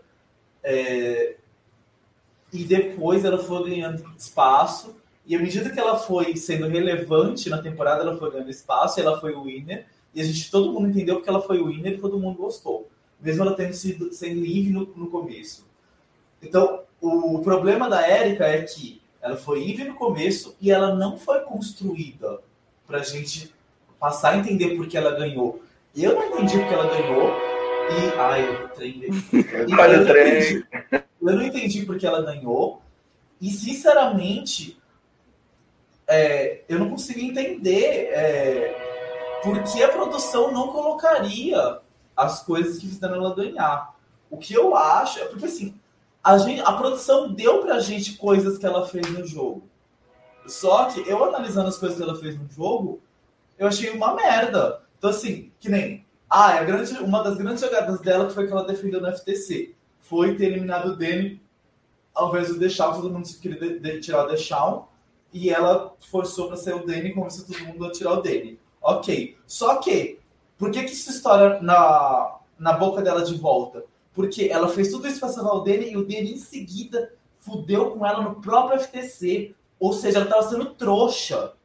Então, esse mérito da jogada dela, ela fez, realmente ela fez, só que ela estava sendo. Só que por trás ela estava sendo trouxa. Então, o mérito, na verdade, foi do Deschamps, que convenceu a Ah. otária de se expor. Acho que você confundiu os nomes. Acho que eu confundi os nomes. Não, mas deu pra entender, deu pra entender, Juan. Deu pra entender. Deu pra É, o entender. mérito, na verdade, foi do Deschamps, que con- convenceu a otária a se expor para tentar salvar ele, enquanto ele ia botar no cu dela. Então, assim, gente, pra mim, ela foi horrível. Porque assim, as coisas que ela fez, ou foram coisas arroz feijão, que qualquer pessoa com o mínimo de raciocínio faria na posição que ela estava, tá? Ou foram coisas que ela foi otária. Então, assim, ela foi enganada a temporada inteira pelo e por várias pessoas. E. Vou as jogar um que ela- argumento, então, dos Ericas agora, pra, pra contrabalancear, né? A Erika voltou certo em todos os CTs que ela foi. Ah, e os nossa, outros uau. não fizeram isso. Os outros dois. Eu já, eu já votei certo. Vamos usar o exemplo Mas, de gente- Peru aí, Juan. Eu era um puta jogador em Peru, eu votei certo quase todos os CTs que eu fui. Entende? Tipo, você não precisa ser um bom jogador pra você botar certo todo CT. Tipo, você precisa só ser o cara que recebe a informação no momento certo, na hora certa. É, e, tipo assim, um- E ela era necessária. Ela votou certo todas as vezes, porque a maioria das vezes ela era necessária para fazer número. Então as pessoas iam lá, ó, vota assim. É por isso que ela votou certo toda vez. Agora, porque ela e a Heather eram uma dupla, que não eram vistas como ameaça por ninguém, então ninguém mirava nelas, e elas eram vistas como um número por todo mundo. Então todo mundo que precisava fazer uma jogada recorria a elas, mas não porque elas estavam comandando o jogo, porque elas eram ali, quem estava ali. Se você tá cercado de ameaças, tem duas pessoas meio mocoronga ali, ah, vamos usar esses mocoronga aqui para fazer a jogada. Entendeu? então, assim, eu não vi, não vi, e assim, o, a, a- e ela não foi. total- Ela não foi irrelevante. A, a produção mostrou as coisas que ela fez. O problema para mim é que as coisas que ela fez ou foram coisas óbvias de se fazer na posição que ela estava, não foram coisas incríveis, tá? Foram coisas que na posição que ela estava era óbvio de se fazer, tá? Não foram jogadas maravilhosas. Ou foram coisas que ela estava sendo enganada. Então, assim, ela. Que nem o poder da ampulheta. Quem seria o idiota que não ia estourar uma ampulheta? Ia ser alguém, É, alguém ia ser aí, tão gente, burro que não ia estourar a ampulheta? Então, assim, óbvio. Vou, vou É. jogar aqui outro argumento, então. Aí, quando ela, quando ela chega, todo mundo queria pôr no cu dela, ela fica do lado da aliança que queria eliminar ela. Nossa, que jogada incrível. Tanto que a gente, a gente comparou ela com a Edna, gente. Fala sério. Ô, Dana, deixa eu só falar antes. Então, Pode eu ser. acho que as pessoas Tá, esqueceram falar. toda a trajetória dela, quantas vezes ela foi feita de trouxa na temporada, e só porque ela, tinha, ela tem esse jeitinho assim, de malandra de falar, as pessoas falam assim, ah, ela é esperta. Gente, ela foi feita de Bem trouxa a temporada toda. Então, assim, olha, pra mim, eu não engoli. Assim, eu, eu acho que tem algum motivo pela ser winner, porque o júri é, não votou por biterismo e o júri tinham pessoas boas de jogo, né? Então eu acho que teve algum motivo a mais que eu não consegui pegar. Só que assim, tudo que eu recebi não justifica o win dela. Então, assim, O que eu, eu, eu, eu respeito o win dela ao contrário da Michelle. Por exemplo, a Michelle, o júri era um monte de macho escroto que não aceitava a Aubrey ganhar. a, gente, a, gente vai, a É. gente vai entrar numa discussão É, pesada, é, Juan. calma aí. Eu só tô colocando- eu só tô com- fazendo comparação. Um exemplo, Ah, exemplo. Eu vou, eu vou no Os caminho não aceitavam a Aubrey vencendo porque ela afrontou eles e derrotou eles na raça. E eles, eles jamais iam aceitar ela ganhando. Então foram lá e deram pra Michelle, que era alguém que foi meio meio a baixou a orelha para eles a boa parte da temporada e deu para elas. Então, assim, nesse, nesse júri não teve um caso assim, entendeu? Não tinha, não eram pessoas que tinham um, um motivo, sabe, para não votar nos outros e votar na Érica. Então, assim, e eram pessoas todas boas de jogo, sabe? Um ou outro ali meio tonto, o Nassir, talvez. Agora, o resto, todas pessoas estratégicas tal. Então, assim, eu respeito a decisão do júri, eu acho que eles tiveram algum motivo para votar nela. O problema é que eu não consegui ver isso e tudo. E não foi porque a produção não entregou nada dela. A produção entregou, só que as coisas que a produção entregou, para mim, não justifica. Então, eu não consigo defender a vitória da Érica. Eu respeito a vitória da Érica, eu acho que teve algum motivo aí que, eu não, que não ficou claro pra gente, só que eu não consigo defender porque eu não tenho material para defender. O júri é absoluto, né? Tipo, a gente sempre vai falar, tipo, ah, beleza, teve algum motivo pro júri fazer isso. É, até, até na Michelle eu juro absoluto, Juan. Por incrível que pareça. É, mas assim. É, júri escroto e resultado escroto. Eu vou comparar um pouco até a comparação que você fez com, com, foi com a Michelle, eu vou comparar com a Sandra. É, a gente não, aí, já, aí eu já vou não, quitar do, do podcast agora. Eu deixa eu colocar, deixa eu colocar meu ponto, deixa eu colocar meu ponto de vista, calma aí, calma aí. É, a gente começou essa semana, lá no, até no grupo do Blindcast no WhatsApp, né, da produção do Blindcast, sobre as nossas visões iniciais, Survivor e tudo mais. E aí eu, tive, eu falei, eu sou, eu sou a geração Kagayan. Tipo, o meu início era muito, tipo, minhas referências de jogador era Spencer e Tony. Então você imagina, tipo, como eu me criei como espectador de Survivor. E aí já veio uma outra pessoa falou, pô, eu sou de Samoa. Eu, gost... eu torcia pro Russell. Então, não, tipo, eu sempre tive caráter. eu não vou falar quem foi a pessoa que falou que torcia pro Russell, né? Que a gente vai, não vai cancelar ninguém aqui no Brandcast. Mas, assim, quando eu assisti Heroes vs. Villains, eu fui uma das pessoas até que torci pro Russell, de tipo assim, de falar, pô, esse cara merecia ganhar. Mas quando você para pra ver é, Survivor de um outro aspecto, você vê que, tipo, é uma parada mais humana. Tipo, o Russell não é uma pessoa humana. Então você para para entender, tipo, que não é um game bot, todo mundo ali não é game bot. Estamos aqui para dar um milhão para quem jogou melhor. Não é assim também. Não é assim que a banda toca. Tipo, são, sei lá, 18, 20, 16 pessoas humanas que estão ali para no final os eliminados elegerem um campeão.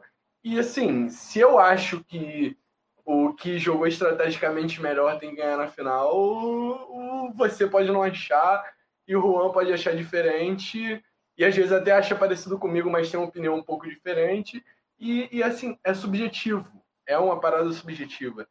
Agora, é, eu acho que o maior problema da edição, diferente até do que a gente vê em Heroes vs Villains, que a gente vê uh, o ponto de vista da Sandra quase todo momento, eu acho que eu vou bater nessa tecla novamente. Eu acho que é porque o que me incomoda mais é a gente não ter visto o ponto de vista da Erika.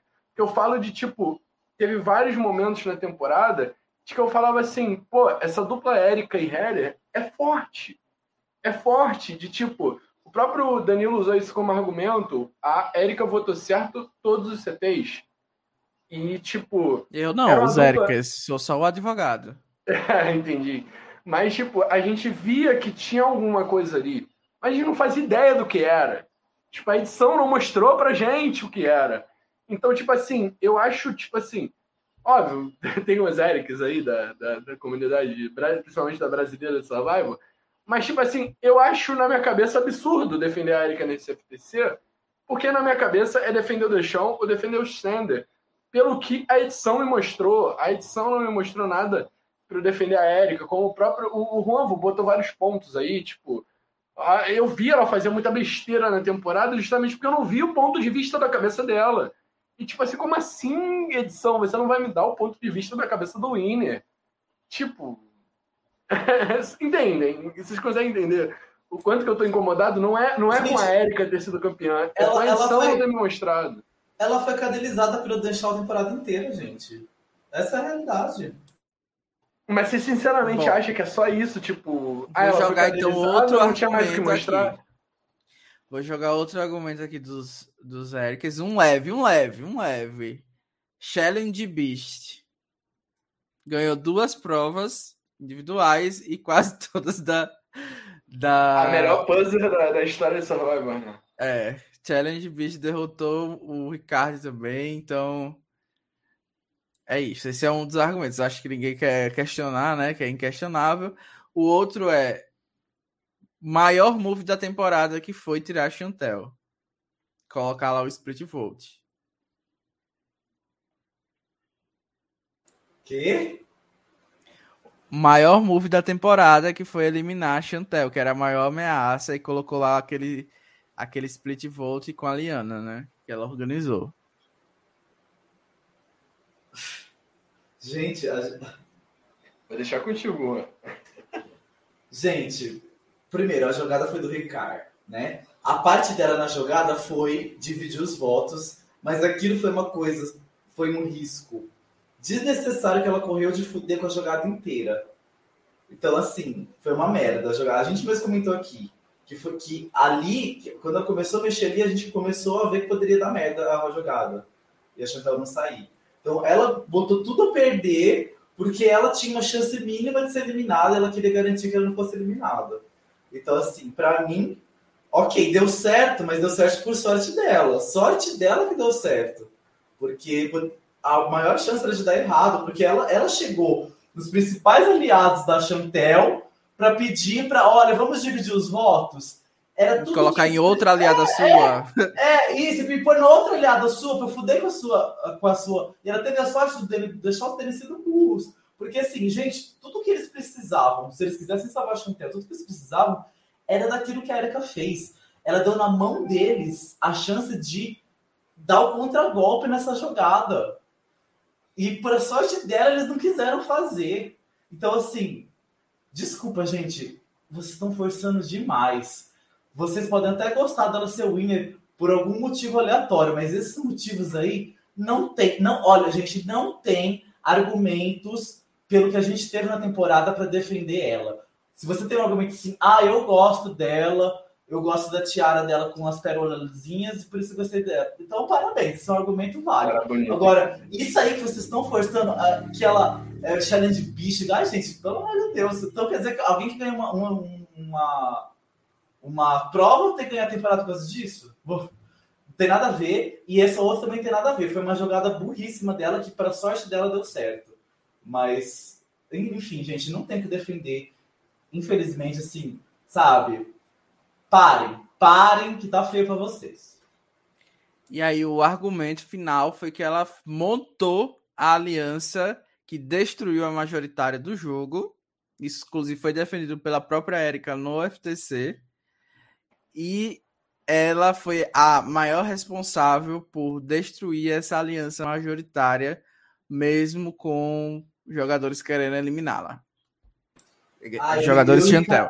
E o Ricardo era a maior ameaça do jogo por quê? Exatamente, tipo. Gente, tipo, não faz sentido nenhum. Uh, não, é, tipo, eu entendo, eu entendo o mérito da Erika em, tipo, ser uma das cabeças até dessa aliança. Mas, tipo assim, o mesmo mérito que a Erika tem nesse ponto é o mérito que o Sender tem nesse ponto, que a Heather tem nesse ponto. Sabe, tipo, fazer parte de uma aliança que virou o jogo é beleza, é um argumento. Mas o Sender tá. Eh, tudo bem, a Harry não estava sentado do lado dela na, na, naquela final ali. Mas o Sender estava. e, tipo, qual que é a diferença, sabe? Tipo, e que realmente, eu concordo com o ponto que o, que o Juan falou. Era o Ricardo cabeça dessa aliança. Tipo. Assim, Claramente. Entendeu? Sabe? E, e, tipo assim, e eu vou continuar no ponto de, tipo assim, se tinha alguma coisa a mais, se tinha uma relação da Érica social que seja, não precisa ser estratégica, não. Não vou, não vou pagar de game bot aqui, não. Mas que social que seja, da Erika ter um social melhor entre, entre os grupos e... e tudo mais. A gente não viu. A gente não viu, a gente simplesmente não, o que a gente viu, na verdade, Rabone, foi no FTC, eles falando que a Erika não tinha social, então não vão poder dizer que foi uma vitória social da Erika, né? Porque foi a única crítica que a Erika recebeu no FTC, que ela não tinha relações sociais com a maioria do júri. Então, vitória social, como a Michelle é defendida de ter, não vai ter, né? Como fazer. Então, eu vou dar a minha opinião agora, depois que o Juan comentar ou não quiser comentar sobre isso. Não, eu só quero falar uma coisa assim. É, e sobre isso, sim, da, da relação interna entre eles, eu também não consegui pegar esse respeito todo que eles tinham pela Erika, porque, assim, eu via muito momento ela, eles desrespeitando ela. Tipo assim, uma cena clássica disso é aquela, aquela cena que ela tá na praia com não sei quem lá, e aí a, aliança majoritária, é, e a aliança majoritária chega lá, ah, gente, vamos lá conversar. Lembra os cinco lá? Sim. Né, vamos lá conversar na cara dela. Então, tipo assim, isso aí já mostra que eles não tinham respeito, assim, por ela, sabe? Tipo assim, assim, ah, a gente nem precisa esconder, porque essa tonta aí não vai fazer nada. Então, e, e, e, e aí vou fazer um comparativo. Por exemplo, uma pessoa que eu sentia.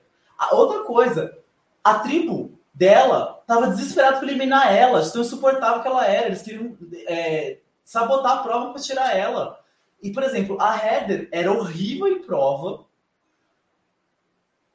E em todos os momentos, você, quando falavam dela, você via que as pessoas tinham respeito por ela. Então, tipo, se alguém, se alguém teve um social bom para conquistar um respeito, foi a Heather, não a Erika. Porque a Heather, por mais que ela foi uma jogadora podríssima, todo mundo respeitava ela, sabe? Então, assim, a, a tribo dela ela era horrível. A tribo dela não queria sabotar a prova para eliminar ela. Eles queriam sabotar a prova para tirar a Erika.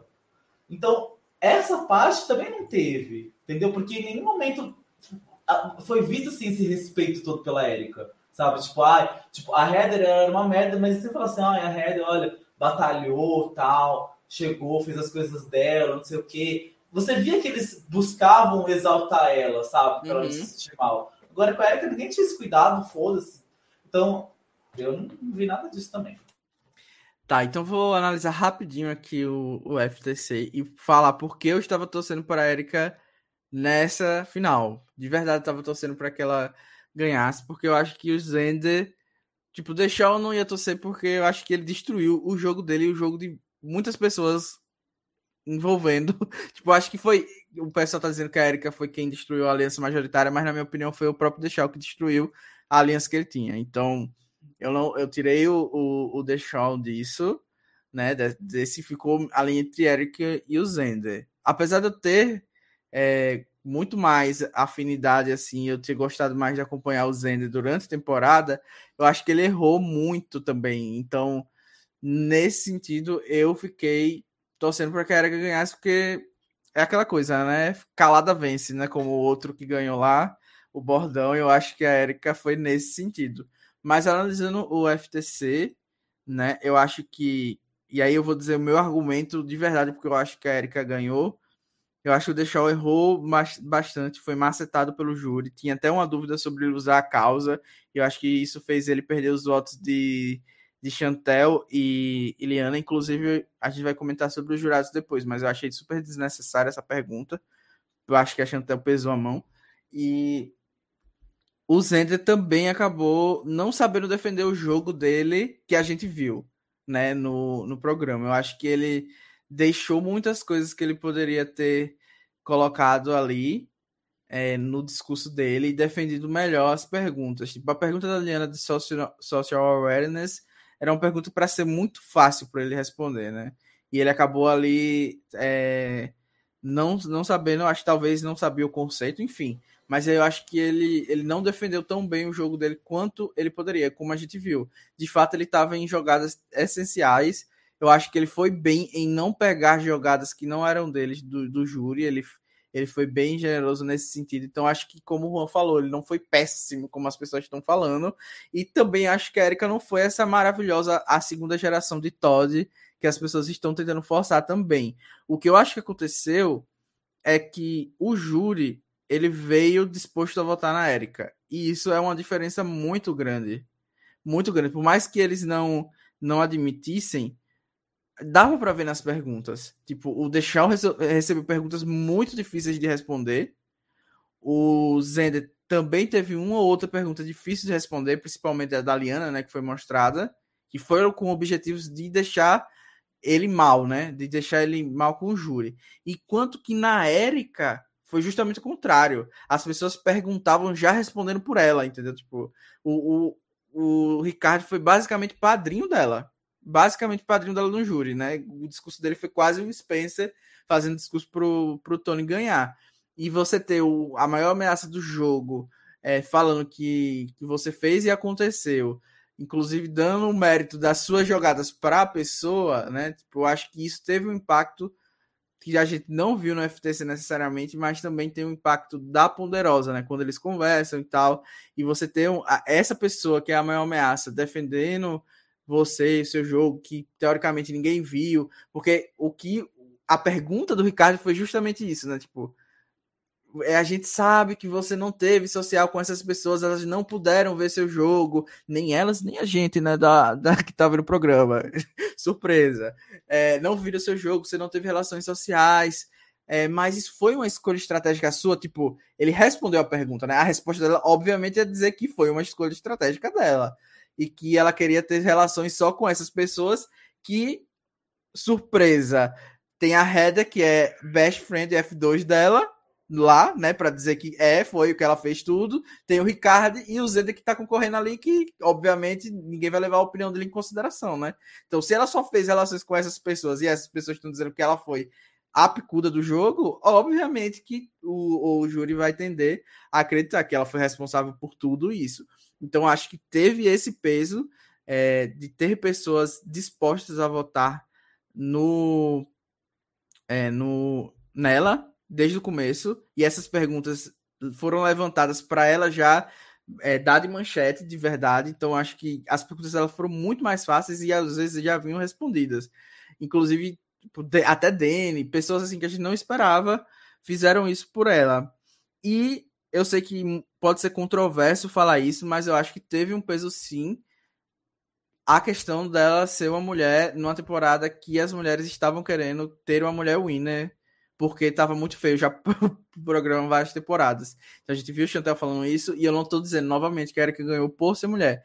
Eu acho que isso teve um impacto. Eu acho que não necessariamente ela não ia ganhar só por causa disso.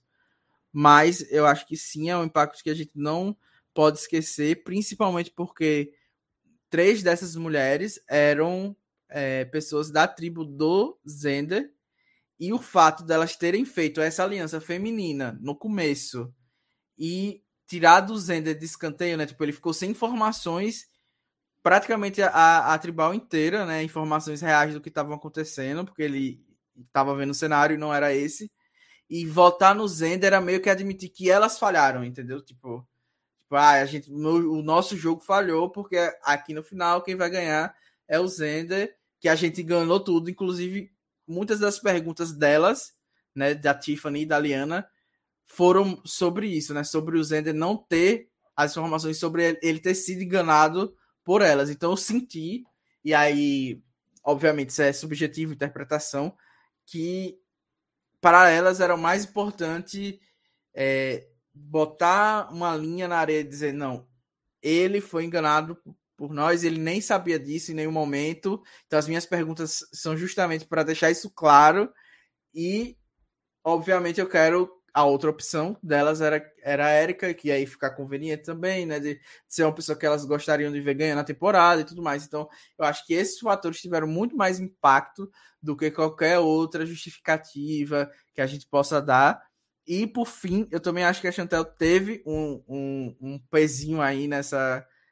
Obviamente pelo voto, mas também porque ela reconheceu que a Erika era essa ameaça em determinada etapa do jogo foi muito bem utilizado pra, pela Érica, né? Que falou que a única pessoa que percebeu isso foi a Chantel. E a partir do momento que muitas pessoas respeitavam a Chantel sobre isso, isso meio que dá uma veracidade também a tudo que foi feito antes. Mas eu continuo é, reforçando tudo que eu achei da Érica durante toda a temporada. Eu acho que ela tinha vontade sim de jogar, de ser esse leão que ela falou, mas eu particularmente não vi. Eu vi muitas jogadas feitas por outras pessoas é, e Você sabe ela... pontuar exatamente a frase que ela falou, que eu estou tentando lembrar aqui.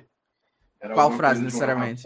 Da Chantel? No, no, corpo de um leão? Não, dá. É, a, é Lembre, ela é uma Lembre meio que vestida de lembre, mas queria jogar como um leão, né? Play like a lion, que foi o... É uma, é uma lebre, né? Uma lebre no corpo de leão, era isso, né? É, mais ou menos isso. Ah, e assim, eu acho que, que foi isso, sabe? Que, que ela, ela as jogadas que eram por ser delas se a gente for olhar de fato, até mesmo a perspectiva do jogo, muitas vezes era do Ricardo, como o Juan falou, ou eram jogadas questionáveis, sabe? Tipo, sinceramente, twist do, de voltar no tempo tinha que ser é, dar menos pontos para pessoa no FDC do que mais, entendeu? Na minha opinião. Se fosse eu votando, ia ser muito menos pontos do que mais. É óbvio, né? Tipo, o próprio pontuou é. isso. É, a gente pontuou muito isso, acho que no episódio. Você ainda vai completar, Danilo? Posso falar? Um não, aí vem, aí eu vou, vou passar jogada por jogada, né? Aí teve a jogada seguinte, aí, como o Juan falou, né? Ela começou a jogar com uma aliança que ela sabia que queria eliminar ela, que não era prioridade para ela. E aí, como é que a gente vai agora olhar que ela ganhou e dizer, não, ela estava certa, porque aí ela ajudou essa aliança para destruir lá no futuro. Tipo, como se ela tivesse controle de saber que ela ia conseguir destruir essa aliança no futuro. Gente, pelo amor de Deus, ela ajudou a aliança porque ela foi burrinha naquela etapa do jogo, né? Ela poderia ela... ter. E ela deu sorte que, que o Deixal meio que autodestruiu lá. Sim. O Deixal e a Chantel se autodestruíram lá, entendeu? E a Liana também, né? Enfim, e, os quatro ali se autodestruíram. Foi a sorte delas, não ia sair. É. Aí chegou na outra rodada que foi o Narci saindo, que ela salvou a Heather, mas ali foi uma jogada muito mais do Ricardo do que dela de novo.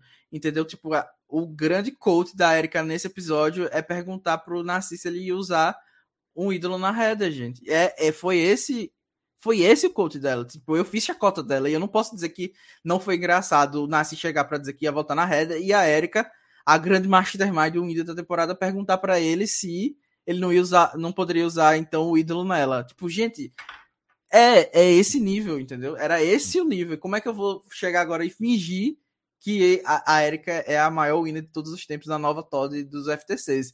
Não tem como eu fingir. Eu tô feliz que a Erika ganhou.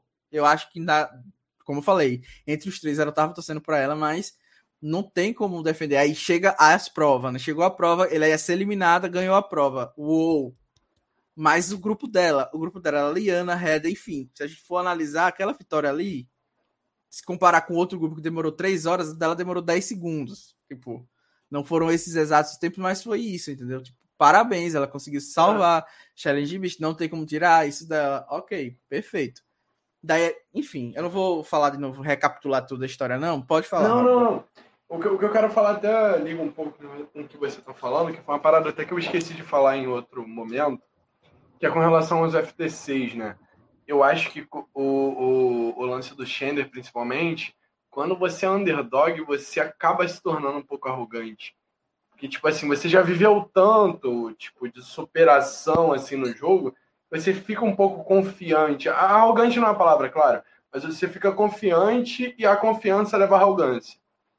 Então, acho que muito do...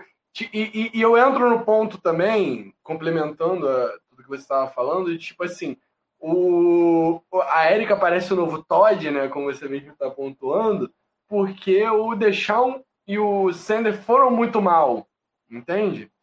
Tipo, do lado de quem foi muito mal, elas parecem bem. Mas eu acho que esse ir muito mal e ela ir muito bem também, se dá o fato do júri já estar tá um pouco propenso a votar nela, sabe? Quando você chega no FTC com uma cabeça formada, tipo, uma opinião formada, é muito difícil de mudar. Então eu acho que, tipo assim, eu não acho que a palavra seja biterismo, tá? Porque eu acho que essa temporada abriu essa margem para todo mundo estar tá mais ou menos no mesmo nível de jogo. Mas, tipo, teve uma coisinha assim que me incomodou nesse FTC, nessa toda a situação final, de tipo. Pareciam que eles queriam muito uma parada e que a parada já era conversada da ponderosa e que o FTC só serviu de de maquiagem, tipo, de um momento que vai aparecer na TV para o que vai rolar no final. Vocês me entendem? Entendem o meu ponto? Uhum. Eu entendo. E eu acho que ficou ficou esse questionamento porque assim, como eu falei, ótimo que a Erika ganhou, eu não tô triste com a vitória dela, já fiquei triste com vitórias de muitos outros, muito mais do que é, eu sequer cheguei a ter esse sentimento com a Erika. E é isso, bola para frente agora e é isso, jogadores do The ganhando é normal e o jogo dela era um jogo que ela poderia ter feito muito mais do que fez. E é um jogo que muitos jurados chegaram falando que queriam ter feito, mas eles não tinham essa opção, né? Porque eles tinham muito mais alvo do que a Érica. E falando dos jurados, acho que a gente pode comentar quais foram os destaques para vocês. É, quem foram os destaques?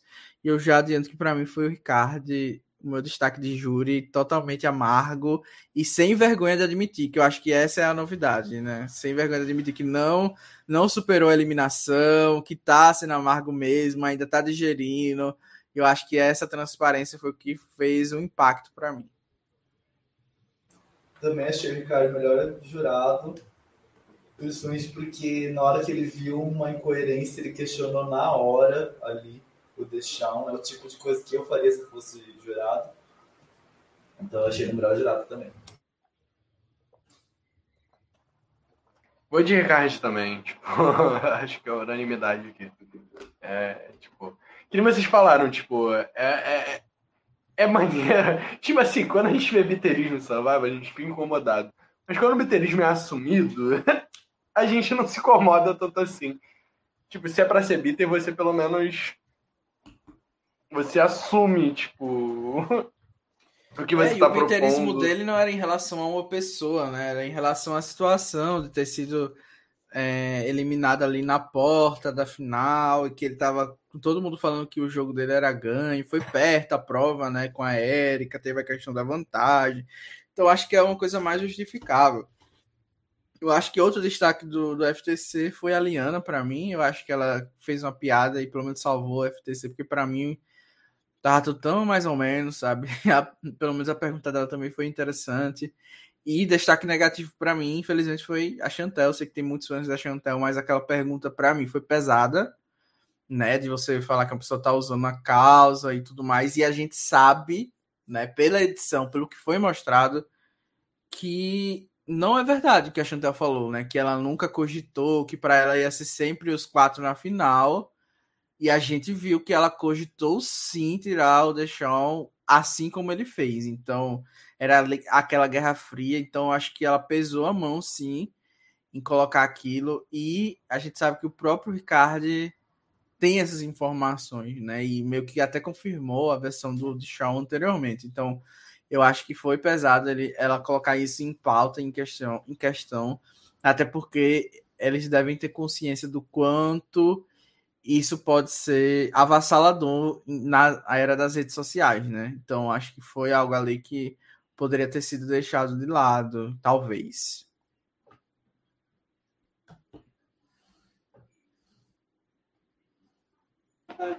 Juan?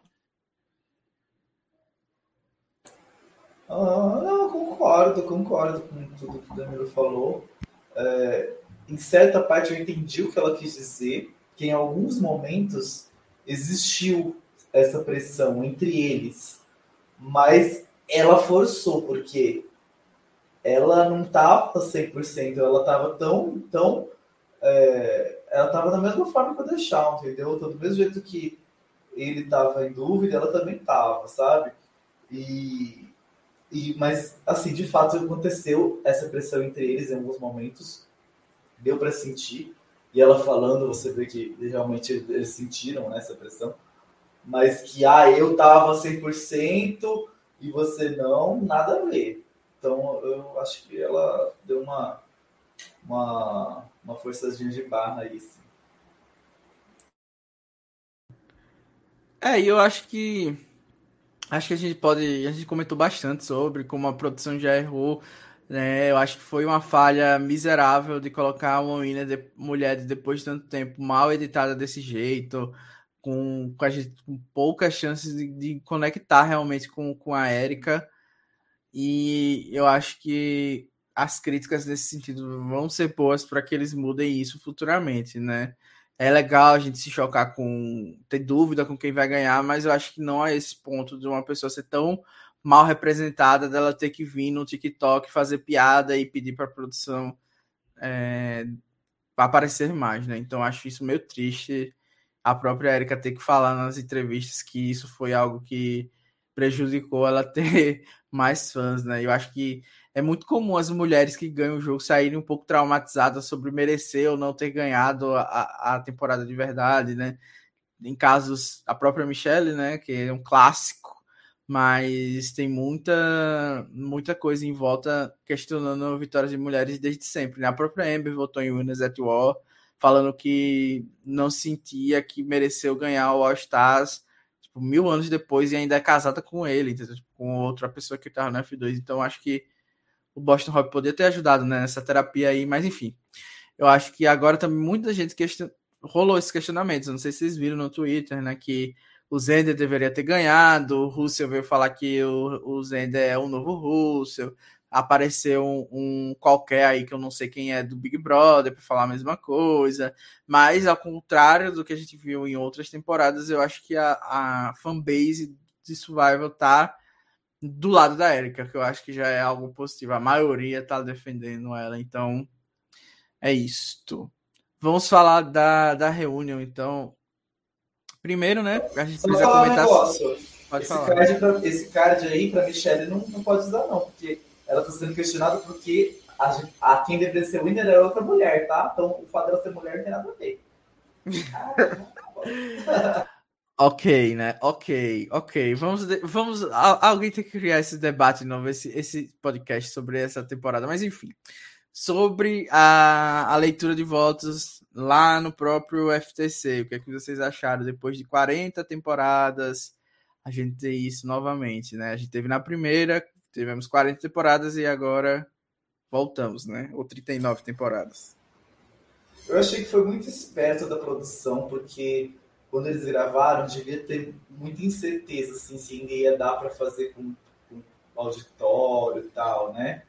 E como na, na outra temporada fazer tudo por online perder um pouco de graça, eu acho que foi uma boa jogada deles, nesse sentido, né, de garantir que tivesse uma coisa bem feita dentro da pandemia. E, e, e eu achei que seria uma coisa interessante, assim, ver eles ganhando na hora tal. Só que eu não sei por que foi meio flopado, assim. Eu não sei se a reação da Érica foi meio abaixo do que a gente esperava, ou se as outras pessoas ficaram constrangidas de abraçar ela, não sei. Porque o que eu achei que ficou estranho é que ela ganhou e ficou todo mundo meio parado, assim, sabe? E aí acabou quebrando aquele impacto. Por exemplo, quando eles ganham lá no auditório, todo mundo vai abraçar, tal, abraça a família e tal. E ela ganhou lá e ela ficou meio assim, sei lá, não sei, sabe? A reação dela foi meio estranha e, e dos outras pessoas também. Eu acho que isso acabou abaixando um pouco a, a graça, mas se tivesse tido a emoção dos participantes, ia ter sido bem legal. Eu ia achar bem legal, porque foi, assim, pegou de surpresa, né? Tipo, ai, caraca, vou, ah, vou descobrir agora se eu ganhei ou não. E de repente ganha, é uma emoção tal. Só que eu não sei porque essa emoção não aconteceu. Eles ficaram meio contidos. Mas fora isso, eu achei a ideia boa. E na teoria teria sido interessante, só que na prática, por algum motivo que eu não sei, a emoção ali ficou meio contida e acabou sendo abaixo do esperado. Mas eu achei boa, assim, a ideia. É, eu achei que foi anticlimático também. Ah, é, tipo, eu achei muito legal essa parada de, tipo, a referência, sabe? Não, a referência sim, mas o tipo, com, combinar isso com a reunião no mesmo lugar, eu acho que foi anticlimático. Tipo, o Australian Survival faz a leitura lá no próprio. Tem feito, né? A leitura no próprio lugar, mas pelo menos tem a família, tipo, tem uma comemoração, tipo, tem uma coisinha ali, né? Não é uma. Não foi essa coisa meio, tipo, empurrada goela abaixo, uma coisa em cima da outra. Porque separadamente eu gostei das duas twists, né? Da, da reunião no lugar e a reunião no lugar eu tenho ressalvas, mas eu gostei separadamente delas mais juntas, acho que não funcionou. Mas pode falar, rapaz. Não é, eu tô meio incomodado pelo meu soluço aqui que voltou, gente. Peço até perdão. É, tô evitando até falar muito prolongadamente, porque no meio vai ter um do nada. Mas enfim. É... Não, acho que, tipo, foi maneira essa parada da. Desculpa. De relembrar o passado, tipo, como o próprio Jeff falou, a única temporada que tinha tido uma leitura de votos ao vivo, né? Acho que muito pelo contrário, né? Ao vivo, tipo, pra eles, né? Foi a, a primeira temporada, né? Então, eles estavam querendo fazer algo novo, é uma parada muito legal porque prega muito essa, essa ideia, sabe? Tipo, ah, a gente tá na temporada 41, tudo é novo aqui e, tipo, vamos reiniciar isso aqui, sabe? Oi, Juan? Não, a ideia do reboot, né? Vamos recomeçar. Tipo, isso foi uma analogia boa, gostei também, achei legal. Exatamente, mas com, com relação à Reunion, eu também senti que foi. Assim, Reunion em, Reunion em Survivor, tipo, desde, sei lá, temporada 30 e pouquinho, ou talvez até um pouco antes, já é uma coisa meio. que não dá certo. Tipo. Tá dando pra ver cada vez mais eles querem colocar 300 coisas na reunião e não dão tempo para os participantes falarem sobre o jogo, que é o que a gente queria ver da reunião, entendeu? Então, eu acho que rádio já estão errando há muito tempo, então essa acabou sendo mais do mesmo na palavra, mas tipo repetindo muita coisa que eles erraram, sabe? É, eu, eu já não gosto muito de reunião, né? Eu acho que a reunião já é algo que eu critico há bastante anos, inclusive. Acho que no começo era bem legal e tal, mas depois desandou. Acho que as primeiras reuniões eram bem divertidas. Algo meio tipo Big Brother Brasil, que a gente tinha aquela lavação de roupa suja, que era super legal, aí depois. Agora tem lavação de roupa suja do bem, então, tipo, whatever. E, e eu acho que aqui nesse caso em específico, como os jogadores não puderam ver a temporada, a gente basicamente teve um recap do que a gente já tinha visto na, na edição. Tipo, as coisas que eles falaram ali na reunião foram os destaques, né, da temporada, basicamente. Então, achei que faltou isso, mas eu gosto da ideia de ser algo mais realista com o que eles estavam pensando naquele momento do jogo. Então, acho que se o Jeff fizesse perguntas que explorasse isso, né, tipo, não perguntas sobre o que eles mais gostaram da temporada, mas perguntas que explorassem justamente opiniões que eles não pudessem tirar de volta, né? Tipo, ah, porque você votou em fulano? Sei lá, coisas assim que, que pudessem realmente dar uma, uma informação nova, uma coisa do tipo. Eu acho que não, não foram perguntas boas para explorar o ponto positivo da Twist. Então foi meio que esse mais do mesmo que a gente viu. É, eu não comentei da reunião, mas eu Enquanto a leitura do FTC eu gostei da ideia, a reunião eu odiei. Primeiro porque não traz o cast todo de volta, que é uma coisa que eu sempre gostava de ver. Ah, é verdade. No começo, rever o pessoal que saiu no começo e tal. É... e ouvir a opinião deles sobre o jogo. É, eu achava isso sempre muito legal. Eu achei péssimo não trazer o pessoal que saiu.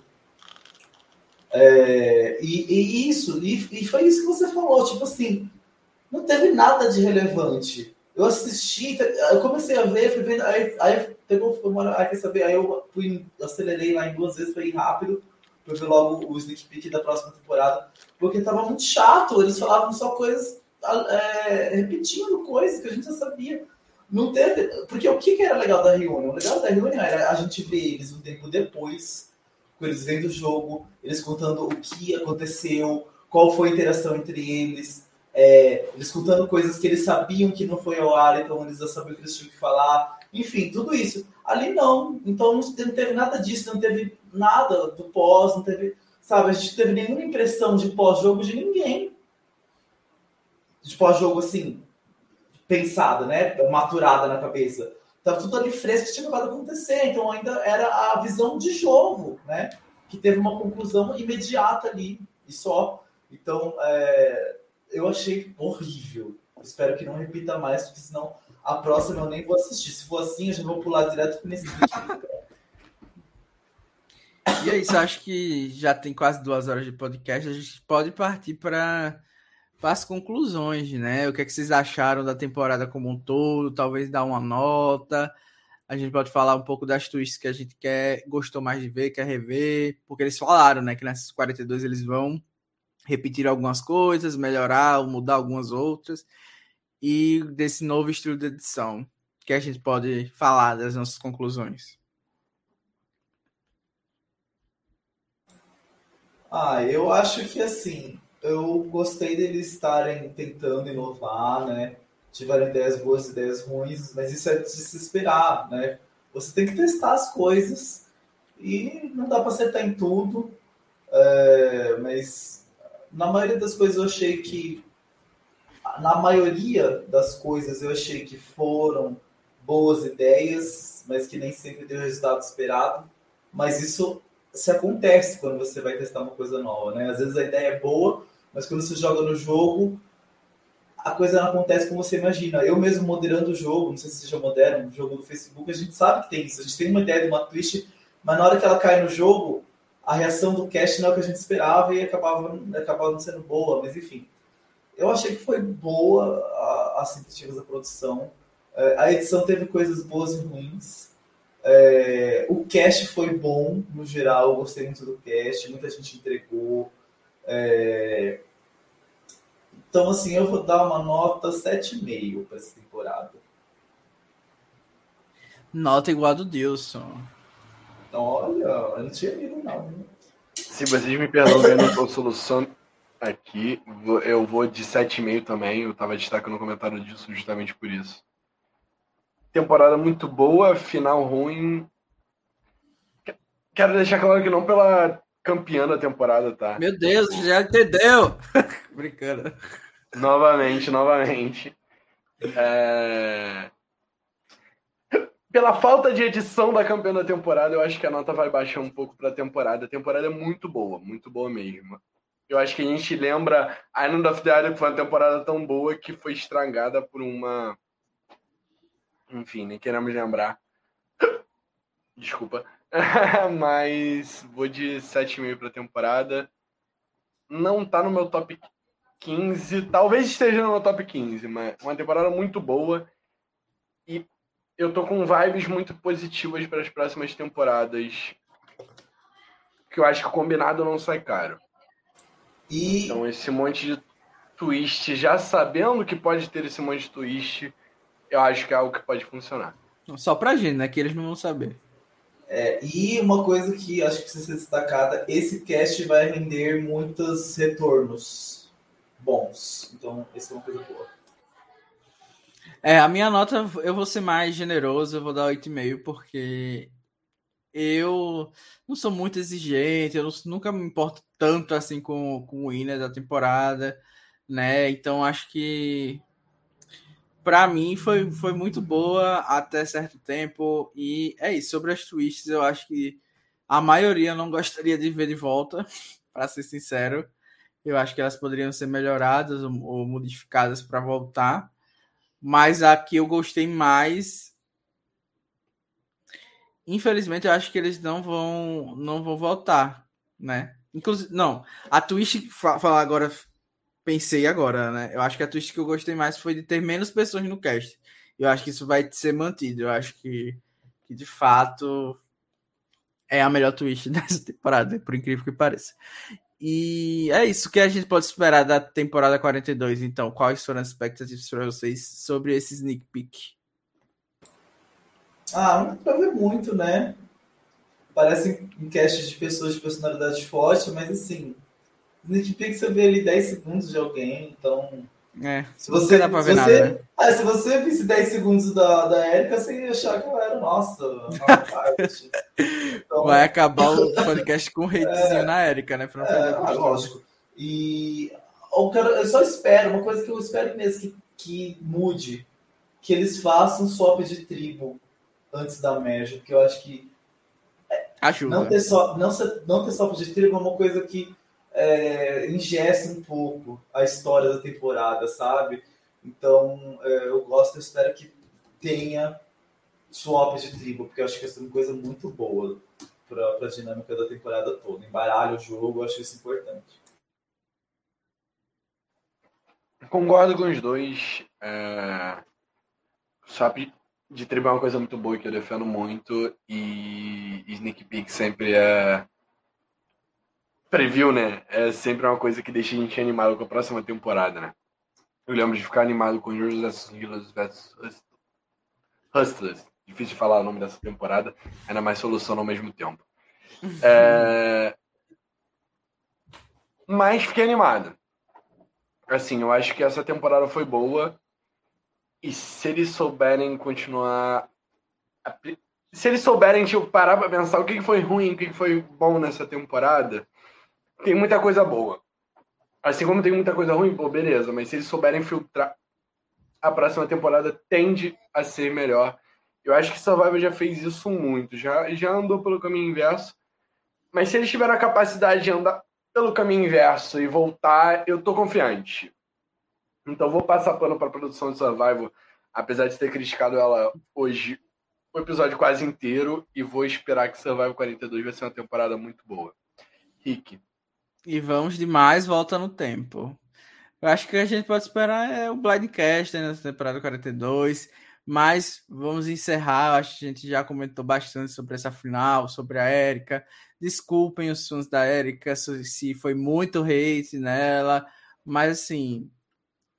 Era o que a gente tinha feito. Como eu disse, né, a gente fez isso durante todo o podcast de analisar as pessoas e seria estranho a gente chegar aqui e fingir que agora a gente acha ela maravilhosa, foi a melhor play e tal.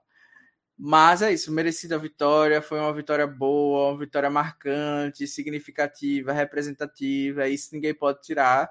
Como o Juan falou, tem vitórias piores aí, vitórias mais questionáveis na opinião de alguns e de outros. E eu acho que da Erika vai envelhecer como vinho futuramente. É, do draft, a Erika, eu acho que essa realmente foi o melhor o melhor motivo da Erika ter ganhado foi esse draft, porque a Bia ganhou. A Bia nunca tinha ganhado um draft no Blindcast e ainda foi com. E a gente zoou muito ela durante Exato. Não, não só no início, como durante a temporada inteira. Por causa da Erika, ela, ela, tentou trocar essa Erika por qualquer coisa. Sim, eu lembro da, alguém quer trocar a Erika comigo. Eu lembro é, da, exatamente, exatamente essa frase saiu da boca dela. E acabou que ela venceu. E no final ainda ficou com duas pessoas, as duas pessoas ali que é, a gente achou que poderia ganhar, né? Ali na reta final, porque o Deixel estava sendo macetado pelo júri, apesar de ter recebido um voto e o Zender zero.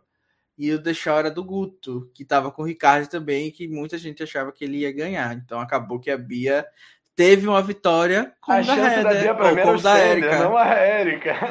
É, a Bia teve uma vitória no draft como que, da Erika. Pra quem que não sabe, o panorama esperando. foi tipo, a Bia tava com Erika e Sender, o Juan com a Heather e o Guto é. com o Ricardo Deschão.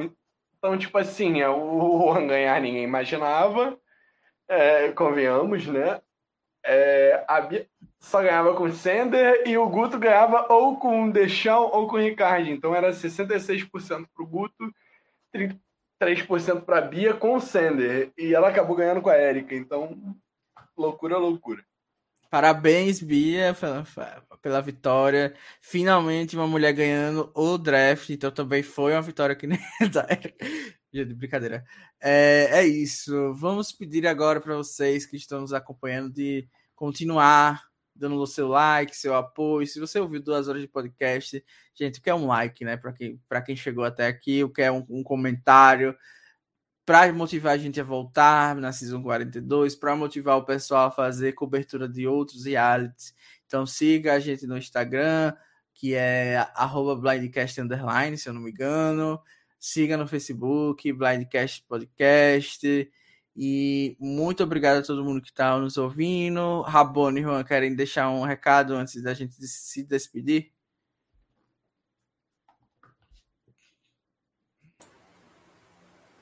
Uh, não, ah, obrigado porque acompanhou. É, é por vocês que a gente faz. É óbvio que a gente também se diverte muito em fazer, né? Tanto que hoje, hoje quando eu assisti, eu entrei no grupo, estava com vontade de comentar, mas não vou deixar para comentar na, na live. Então, para a gente é bom, mas a gente também fica muito feliz de ter vocês acompanhando e, e sabendo que vocês gostam. E até a próxima aí. É, esperamos uma temporada melhor. E aí, sugestões que vocês tiverem, continuem mandando para a gente sugestões, ideias, principalmente para off-season aí. E é isso, gente. Beijos e até mais. É isso aí, gente. Agradecer a todo mundo que acompanhou. Dilson que tava a gente, com a gente aqui, pelo menos quase os episódios, todos os episódios que eu tava, o Dilson tava aqui. Então, agradecer muito todo mundo que acompanhou. Pedro do Press, Rômulo, Power Players, Débora Albuquerque, que colou mais no início aí com a gente. Então, agradecer muito vocês que acompanham a gente aqui. E para quem acompanha a gente no Spotify também, já falei, manda uma mensagem pra gente, pra gente saber que vocês estão acompanhando também, pra gente ter noção de que vocês estão por aí. Muito obrigado, tá, gente? É, que vem a temporada 42. Travis spoken. Tchau. Time for you to go.